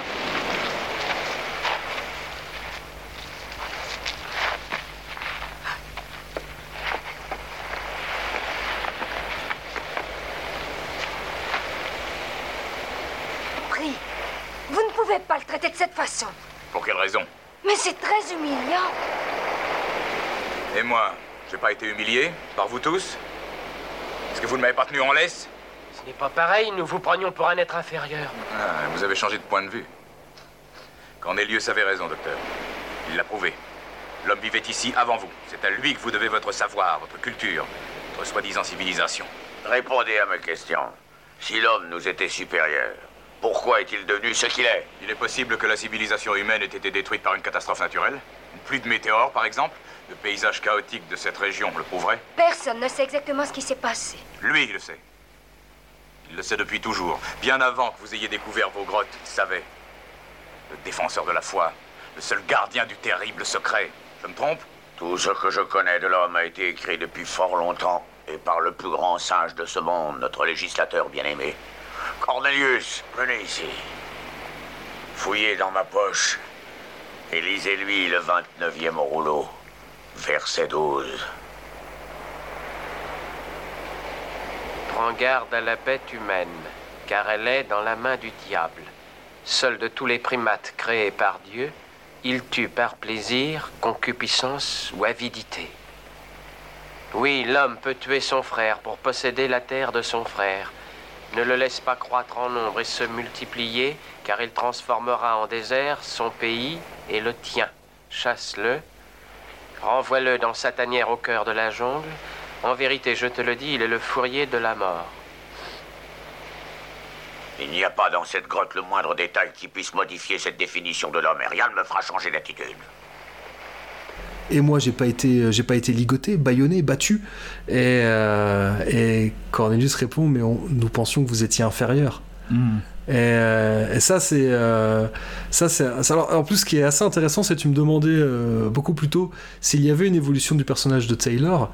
Et Taylor lui répond. euh, alors, j'ai plus la VF en tête, mais en VO, il lui répond Now you know better. Et je trouve qu'il y a une certaine arrogance lorsqu'il dit ça. Et tu vois, maintenant, euh, si on traduit mot à mot, c'est maintenant tu sais mieux, quoi. Tu vois, maintenant, euh, maintenant t'as compris que, que, et presque on se demande s'il est pas un peu à, ce moment-là, s'il est pas un peu arrogant et à penser que, que bah non, qu'il est non seulement il est pas inférieur, mais que euh, il ne serait peut-être pourquoi pas supérieur. Et euh, Mais il y a ça dans le personnage, je trouve, un petit peu tout au long du film. Qu'il est à la fois censé être misanthrope au départ, mais qui conserve cette espèce de fierté, euh, soit individuelle, parce qu'il peut-être, euh, bon, c'est euh, un peu cliché du, du misanthrope, mais qui, bah, il est en posture de juger les hommes, quoi, tu vois.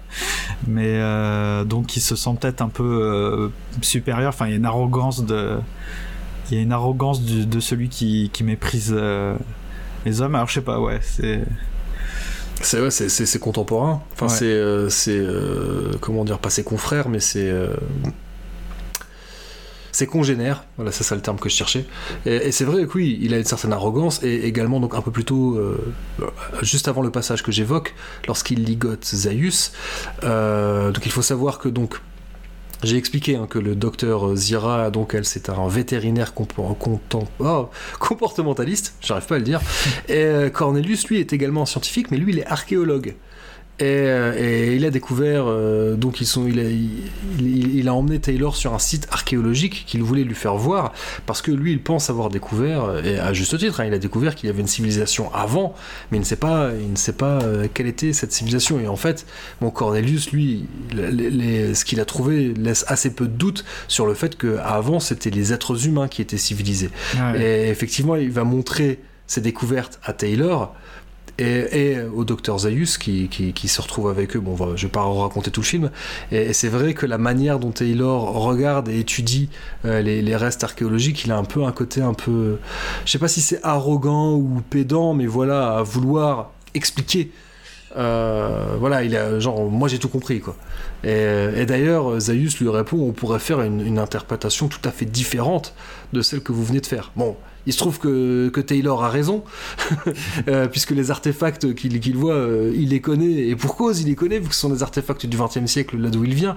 Mais, mais c'est vrai qu'après tout, il en, il en savait rien, lui, à ce moment-là. Il en savait rien, et peut-être qu'il a interprété ça euh, n'importe comment, quoi.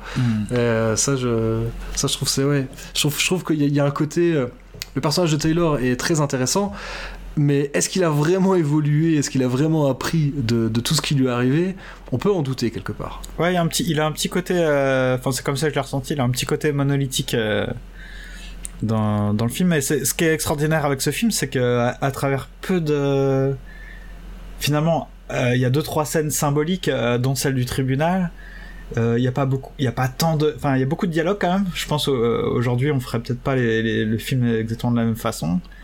Mais oui, il y a- il y, euh, a très peu d'action, c'est un film très bavard. Ouais, ouais, c'est c'est euh, bah c'est pour ça que c'est enfin moi c'est ce qui m'a plu quoi, c'est que c'est clairement pas un film d'action quoi, c'est pas fait pour te faire voyager ou et au-delà du délire euh, tiens si on mettait les humains sur une planète euh, étrangère où euh, ce serait une espèce euh, qui dominerait etc. C'est ouais, c'est tout ce que euh, tout ce qu'à à chaque fois renvoie euh, enfin tout ce qui te renvoie toutes les scènes euh, tous les passages qui te renvoient à ce que qu'est-ce que c'est que le freak le- l'espèce de monstre de foire finalement euh, tu passes ton temps à changer de enfin euh, à éventuellement à changer de point de vue quoi à te dire ah oui c'est vrai que là de ce point de vue là c'est un peu lui le monstre euh, de ce point de vue là c'est plutôt l'autre euh.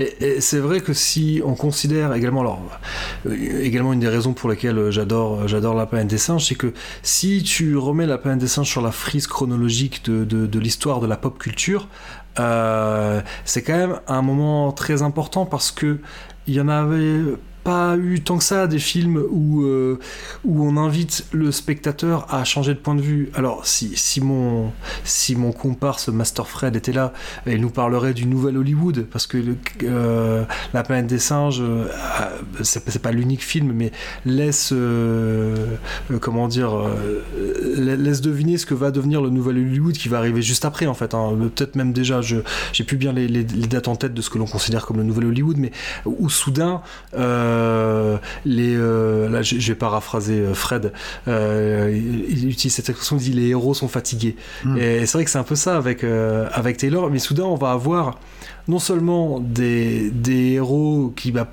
peuvent être des anti-héros, parce que euh, c'est vrai que Taylor, je pourrais comprendre que les gens disent mais, mais ce personnage est particulièrement antipathique. Euh, on va avoir de nouveaux films, bah, par exemple euh, un film avec Dustin Hoffman, Little Big Man. Bah, c'est un des premiers films, alors c'est pas le premier, mais c'est un des premiers films où soudain on considère, alors c'est un western, et où l'on va voir les choses du point de vue des Indiens.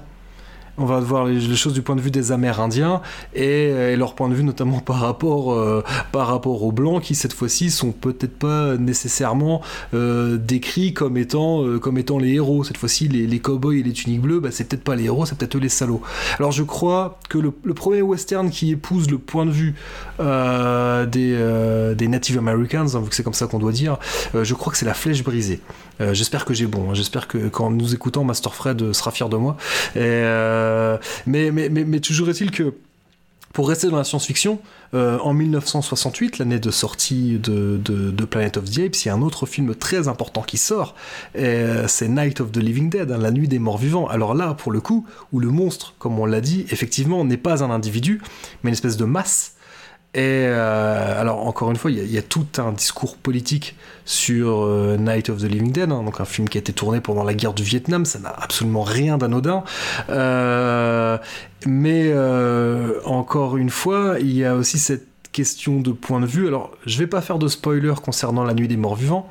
Si vous l'avez déjà vu, vous savez très bien à quoi je vais faire référence. Mais ce qui, à la fin, à la toute fin de La Nuit des Morts Vivants, on se demande qui est le plus effrayant dans cette histoire.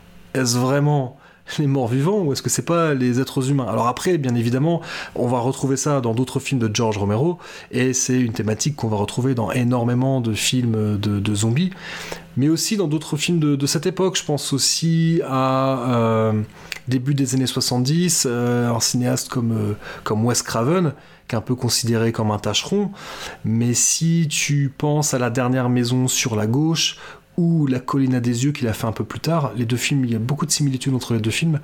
Euh, à la fin, donc, euh, tu ne sais plus trop bien qui te fait le plus peur, puisque ceux qui sont censés nous effrayer dans la dernière maison sur la gauche, ce sont des une espèce de bande de, bah, pour le coup, de freaks, mais au sens euh, figuré du terme, c'est-à-dire que voilà, ils sont, c'est des, des, des, des, des délinquants, des violeurs, violeurs et tueurs à la f- et, et dans, et dans la colline à des yeux, ceux qui font peur, c'est des espèces de mutants, tiens, des mutants d'ailleurs à cause de à cause d'essais nucléaires.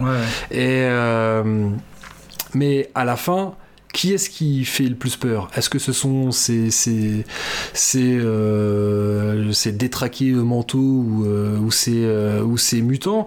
Ou plutôt ceux qui sont censés représenter l'américain bien sous tout rapport, qui va se foutre sur la tronche avec eux et qui va pas hésiter à être extrêmement flippant Euh, Moi, je trouve c'est ce que je- trouve de très intéressant hein, dans la colline des yeux, c'est qu'à la fin, on sait plus très bien qui est le plus effrayant des deux. Et, euh, et alors là, si on veut aller encore beaucoup plus loin, euh, cette idée de euh, l'être humain qui arrive sur une planète alien et euh, n'est peut-être pas forcément le monstre, celui que l'on croit. Je pense à un film comme Starship Troopers, Mm. Euh, enfin, bon, qui est d'abord un roman, euh, un roman de Robert Heinlein, mais euh, qui pour une fois euh, ne décrit pas les extraterrestres comme ce ne sont pas les extraterrestres qui viennent envahir la Terre et combattre les êtres humains parce que c'est parce qu'ils voilà parce que par euh, je vais pas parler d'impérialisme ou de cupidité mais par euh, par volonté oui de qui veulent envahir la Terre quoi, tout simplement. Euh, dans Starship Troopers euh, dans Starship Troopers pardon c'est l'inverse ce sont, les humains qui envahissent, euh, qui envahissent les arachnides, et les arachnides, bah, ils font jamais que se défendre. Et, euh, et, donc, qui, qui, finalement, qui est le plus effrayant des deux L'être humain, celui qui nous ressemble, ou, ou ces créatures, ces créatures qui sont quand même, c'est vrai que les arachnides, sont quand même particulièrement flippants particulièrement monstrueux, mais euh, ils font jamais que, défendre leur colonie face à des petits êtres euh, drôlement agressifs. Mais s'il y a, quelqu'un qui nous écoute, euh, qui est prêt à parler des films de zombies, parce que ça, il y a, y a, beaucoup à dire à mon avis, mais j'aime bien l'idée que dans autant dans bah peut-être dans Starship dans Starship Trooper j'y avais pas pensé mais dans les films de zombies le on en a parlé avec avec Jérôme finalement avec la, musique et puis j'en parlerai plus tard dans dans mon épisode sur les monstres, euh, c'est que le monstre, c'est tant que tant qu'on croit que le monstre c'est un, un, personnage euh, qu'on regarde, qui fait peur, euh, c'est pas tant, on n'arrive pas tellement à voir ce que c'est que le monstrueux. Et j'ai l'impression qu'à chaque fois, le monstrueux c'est pas la créature en tant que telle, c'est même pas ce qu'elle représente, euh, genre euh, euh, tel monstre symbolise tel aspect, etc. C'est plutôt qu'à chaque fois le monstre c'est la limite que que ça nous révèle quoi. C'est-à-dire que les monstres dans les, un film de zombies, les, les, zombies, voilà, on peut dire au début ah bah c'est les monstres, ils sont flippants, mais au bout d'un certain temps et, tout, et j'ai l'impression que les plus grands films de zombies ils vont vers là. C'est le zombie en tant que cette espèce de masse euh, anonyme euh, euh, de ouf qu'on n'arrive pas à endiguer, etc. En fait, va nous montrer ce que c'est que la limite entre entre ce que c'est qu'un homme, ce que c'est qu'un monstre. on est sur la bordure, quoi. On sait plus ah bien qui est, le monstre, qui est le qui est le monstre, qui est l'humain. ouais, c'est vrai que euh, oui, le, monstre étymologiquement c'est celui que l'on montre, mais euh, alors je, me demande si euh, si nos amis de, Pourquoi Buffy c'est génial n'en ont pas parlé dans leur épisode, l'épisode qu'ils ont fait donc pour pour comme en passant, l'épisode qu'ils ont fait sur sur le thème du monstre, sur elle est-ce que le monstre c'est celui que l'on montre ou au final est-ce que c'est pas celui qui nous montre justement euh, la part euh, la part en nous qu'on n'a peut-être pas forcément envie de voir la part en nous qu'on n'a peut-être pas envie de regarder qui est un petit peu qui est peut-être qui sont peut-être pas très bons qui est peut-être pas euh, que, ouais, ce qu'on a pas nécessairement envie de mettre en avant. C'est vrai que c'est c'est quelque chose qui, qui, qui, rend effectivement la figure, la figure de différents monstres de la, de la culture pop ou de la culture même en règle générale. C'est peut-être ça qui, est, qui est intéressant. Bah, c'est un des aspects, ouais. As, bah, dans, dans le premier épisode des monstres, euh, Buffy contre euh, les vampires, enfin, pourquoi Buffy c'est génial c'est ça, c'est à chaque fois, c'est montrer qu'un monstre en fait montre un aspect de l'homme euh, qu'on aime pas, enfin un peu dérangeant quoi. Mhm. Et là, oui, pour pour revenir à, la planète des singes, voilà, le, la planète des singes veut dénoncer cette idée de, non, on ne doit pas, on doit pas aliéner quelqu'un parce qu'il n'a pas la même religion, parce qu'il n'a pas la même couleur euh, ou pas les mêmes opinions politiques. Euh, ça c'est ouais, un, des, grands thèmes de, un des grands thèmes de, ce film et, qu'on retrouve également oui, dans, La Nuit des Morts Vivants. Quoi. C'est, euh, c'est, moi, c'est quelque chose, en tout cas, c'est quelque chose qui. C'est pas pour rien. Hein, euh, je veux dire, je pense, que, je pense que ça ne peut pas être un hasard que mes deux films préférés soient La planète des singes et La nuit des morts vivants. C'est, je, je, là, je veux, je veux pas croire au hasard. Je pense qu'il y, y, a vraiment. Euh, pour que ça je comprends pas pourquoi voilà pourquoi ces deux films me touchent à ce point et, le, le, point commun qu'ils ont c'est voilà c'est cette thématique du monstre et de l'aliénation bah merci beaucoup euh, Zaius. Enfin, je j'oublie pas le titre, Docteur Zaius. Euh... C'est important. Ouais, c'est important. je sais que tu tiens. Ah, j'ai écrit une thèse sur la dissection des êtres humains, donc euh, j'aimerais quand même qu'on ne me retire pas ça, quoi. T'as le diplôme encadré chez toi, Docteur Zaius, thèse sur la dissection des humains. Voilà, exactement. Euh, bah j'espère que tout le monde a. Vas-y, vas-y, pardon. Non, non, je vais dire en rigolant, voilà, je suis ministre des sciences et, grand, et premier défenseur de la foi. euh, J'espère que tout le monde a trouvé ça super cool. Enfin, en tout cas, moi, j'ai trouvé ça super intéressant et très, très, très intéressant et sympa de t'avoir invité dans. En passant, comment on fait pour euh, si on est tout d'un coup, euh, on est intrigué par euh, ton podcast, par le sujet, on te suit sur les réseaux sociaux, on télécharge des le podcast, comment on fait? Alors, pour, tous les épisodes, vous pouvez les retrouver donc sur docteur-zaius.lepodcast.fr. Donc ça, c'est le, site de PodCloud. Euh, bon, c'est également disponible sur Apple Podcast et sur pas mal d'autres agrégateurs, euh, je pense. Euh, sur les réseaux sociaux, alors sur Facebook, si vous tapez Cornelius Enzira Podcast, euh, vous devriez me retrouver. Et euh, sur, Twitter, donc le compte Twitter du podcast, c'est at Zira, A-N-D-Z-I-R-A. Et ah oui, j'ai même une chaîne YouTube, bon, qui est pas, qui est pas power à jour, mais, euh, mais j'ai une chaîne YouTube. Ouais, je te suis Et sur euh, YouTube aussi. Et j'en profite aussi pour, euh, pour faire un coucou. Donc j'ai parlé de lui un Master Fred qui, qui m'épaule sur euh, la plupart des épisodes de Cornelius Enzira et qui vient m'apporter toute, toute sa connaissance euh, du, cinéma. Surtout voilà, c'est un grand, grand fanat du, nouvel, Hollywood, mais également de tout voilà, un peu le cinéma d'après-guerre, années 50, années 60. Il a un collab là-dessus. Et donc Master Fred qui officie également dans Geek et Légende. Voilà un peu le Geek et Légende. je- je- J'en parle parce que ils ont fait des épisodes sur les vampires, euh, sur les zombies, sur les loups-garous. Donc euh, le, le, le thème du monstre, ça leur parle. ouais, ce qu'on peut dire, c'est que si on est intéressé par tout ça, euh, on peut les écouter, Geek et Légende, il n'y a pas de problème, il y a, il y a ce qu'il faut au niveau monstre. Voilà, il y a de quoi se mettre sous la dent. Et si je peux faire même un lien avec euh, le précédent épisode avec euh, Draven de 24 FPS, euh, tu fais aussi des app lists. Et Ouais, Jérôme exact, a été invité plusieurs fois, je crois. Euh, ouais, Jérôme a participé à au, de tête au moins deux ape lists, oui, exact. Et euh, ouais, ouais, bah d'ailleurs on avait fait une ape list sur le thème des sorcières. Bon, les sorcières c'est pas tout à fait des monstres, mais on a un peu, on a un peu dedans quand même quoi. Donc ouais, là on parle, on parle essentiellement de, de, de musique. C'est parce que oui, il a pas que, il y a, il y a quand même pas que la planète des singes dans, dans la vie, il y a aussi le punk rock. et, et, et bon et le métal parce que quand Draven il vient, quand Dra- Draven vient parler de musique chez moi, étrangement il parle souvent de métal. Étrangement.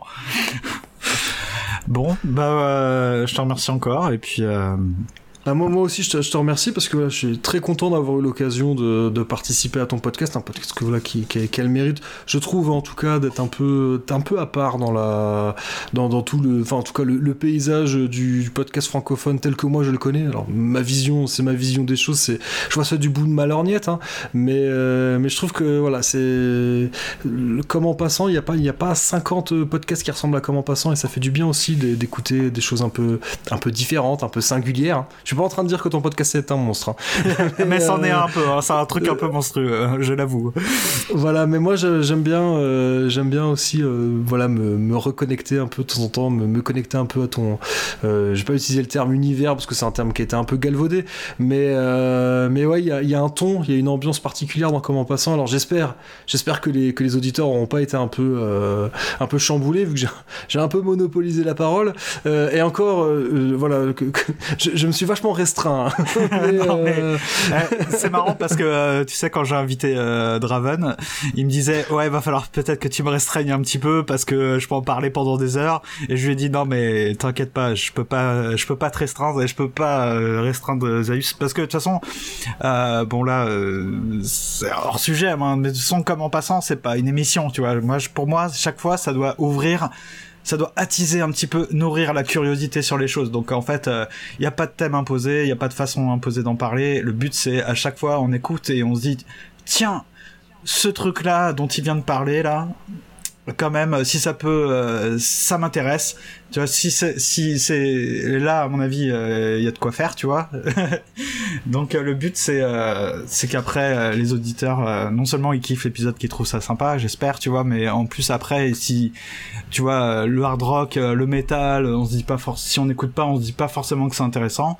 Or, je pense qu'après euh, l'écoute euh, de l'épisode, tu peux te dire, attends, euh, en fait, faudrait peut-être réécouter, aller s'intéresser un petit peu.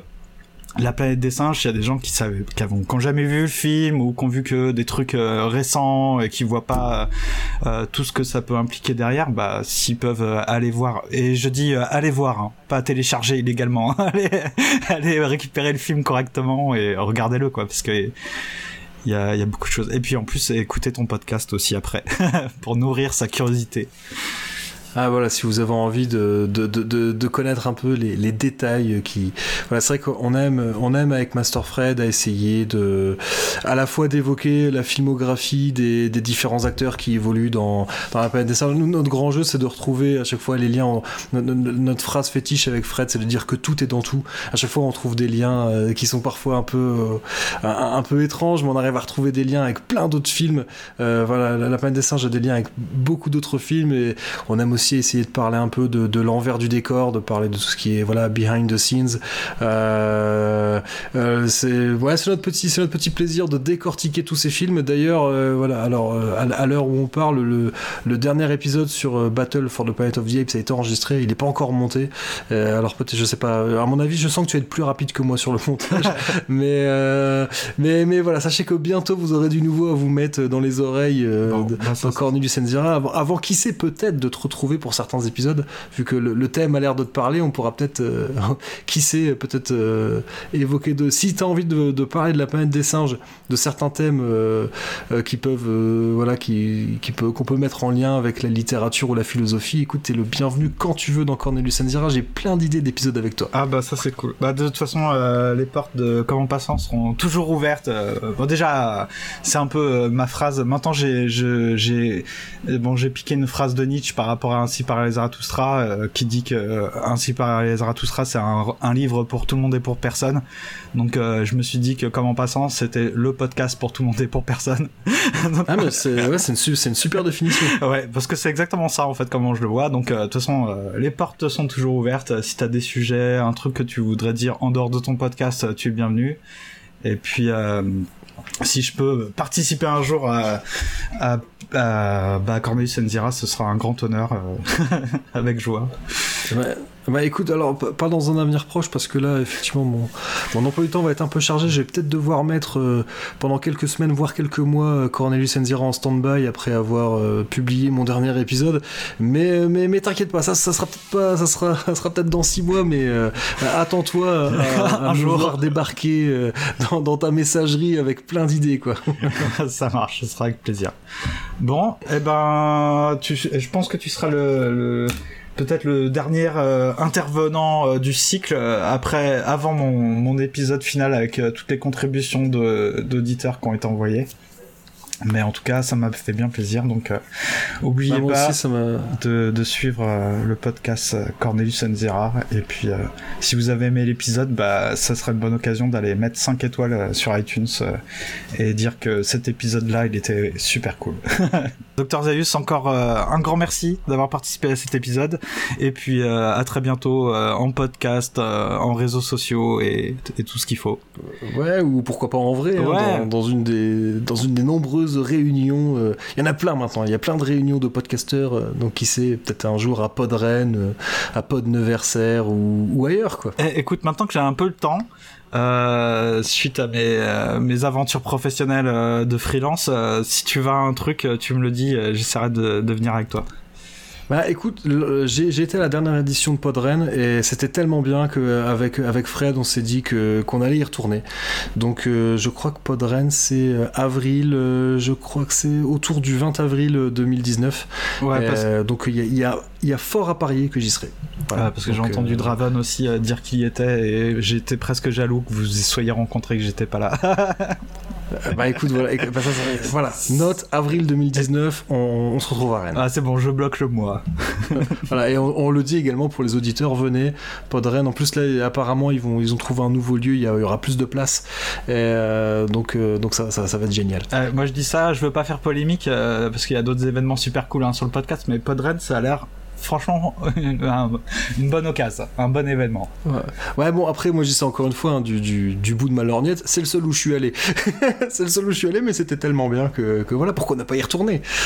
Bah écoute, à Podren alors. Bah voilà, on se retrouve. Bon, et puis, bah voilà, donc je pense qu'il est temps de se dire au revoir, de dire au revoir également aux auditeurs. Hein, et, euh, Mais en tout cas, encore une fois, merci beaucoup de m'avoir invité. Et puis, euh, puis bah, j'espère ouais, te retrouver bientôt. Et puis, puis pourquoi pas euh, certains de tes auditeurs et certains des miens. Ouais, ça marche. Parce que vu que je sais pas encore quelle est ma communauté, quels sont mes auditeurs, pourtant je sais qu'ils sont genre 5000 par mois, hein, tu vois, mais. Oui, bah, au moins, si c'est Au moins, des millions en fait, mais ils me parlent pas beaucoup. Hein, ils sont assez timides, donc ça peut être bah, moi c'est tout, moi c'est tous les humains de, de la planète des singes, tu vois. Donc ils, bon, ils sont sympas, mais ils parlent pas. Ah, écoute, on a le même, euh, on a le même challenge. euh, avril Voilà, euh, je crois que- 2019, euh, tout le monde se rencontre. De Voilà, ça va être, euh, on va faire exploser Podren. ils ils s'attendaient pas à ce qu'on leur fasse une telle pub, mais le- vu, vu le, le- le- comment le, la caisse de résonance que sont nos deux podcasts, là c'est sûr, c'est c'est des, des hordes de, de poditeurs qui vont arriver sur Rennes. Ça marche. Bon, bah, tout s'arrête alors. Ouais, allez, tous à Rennes. À bientôt. Allez, ciao, Saïs.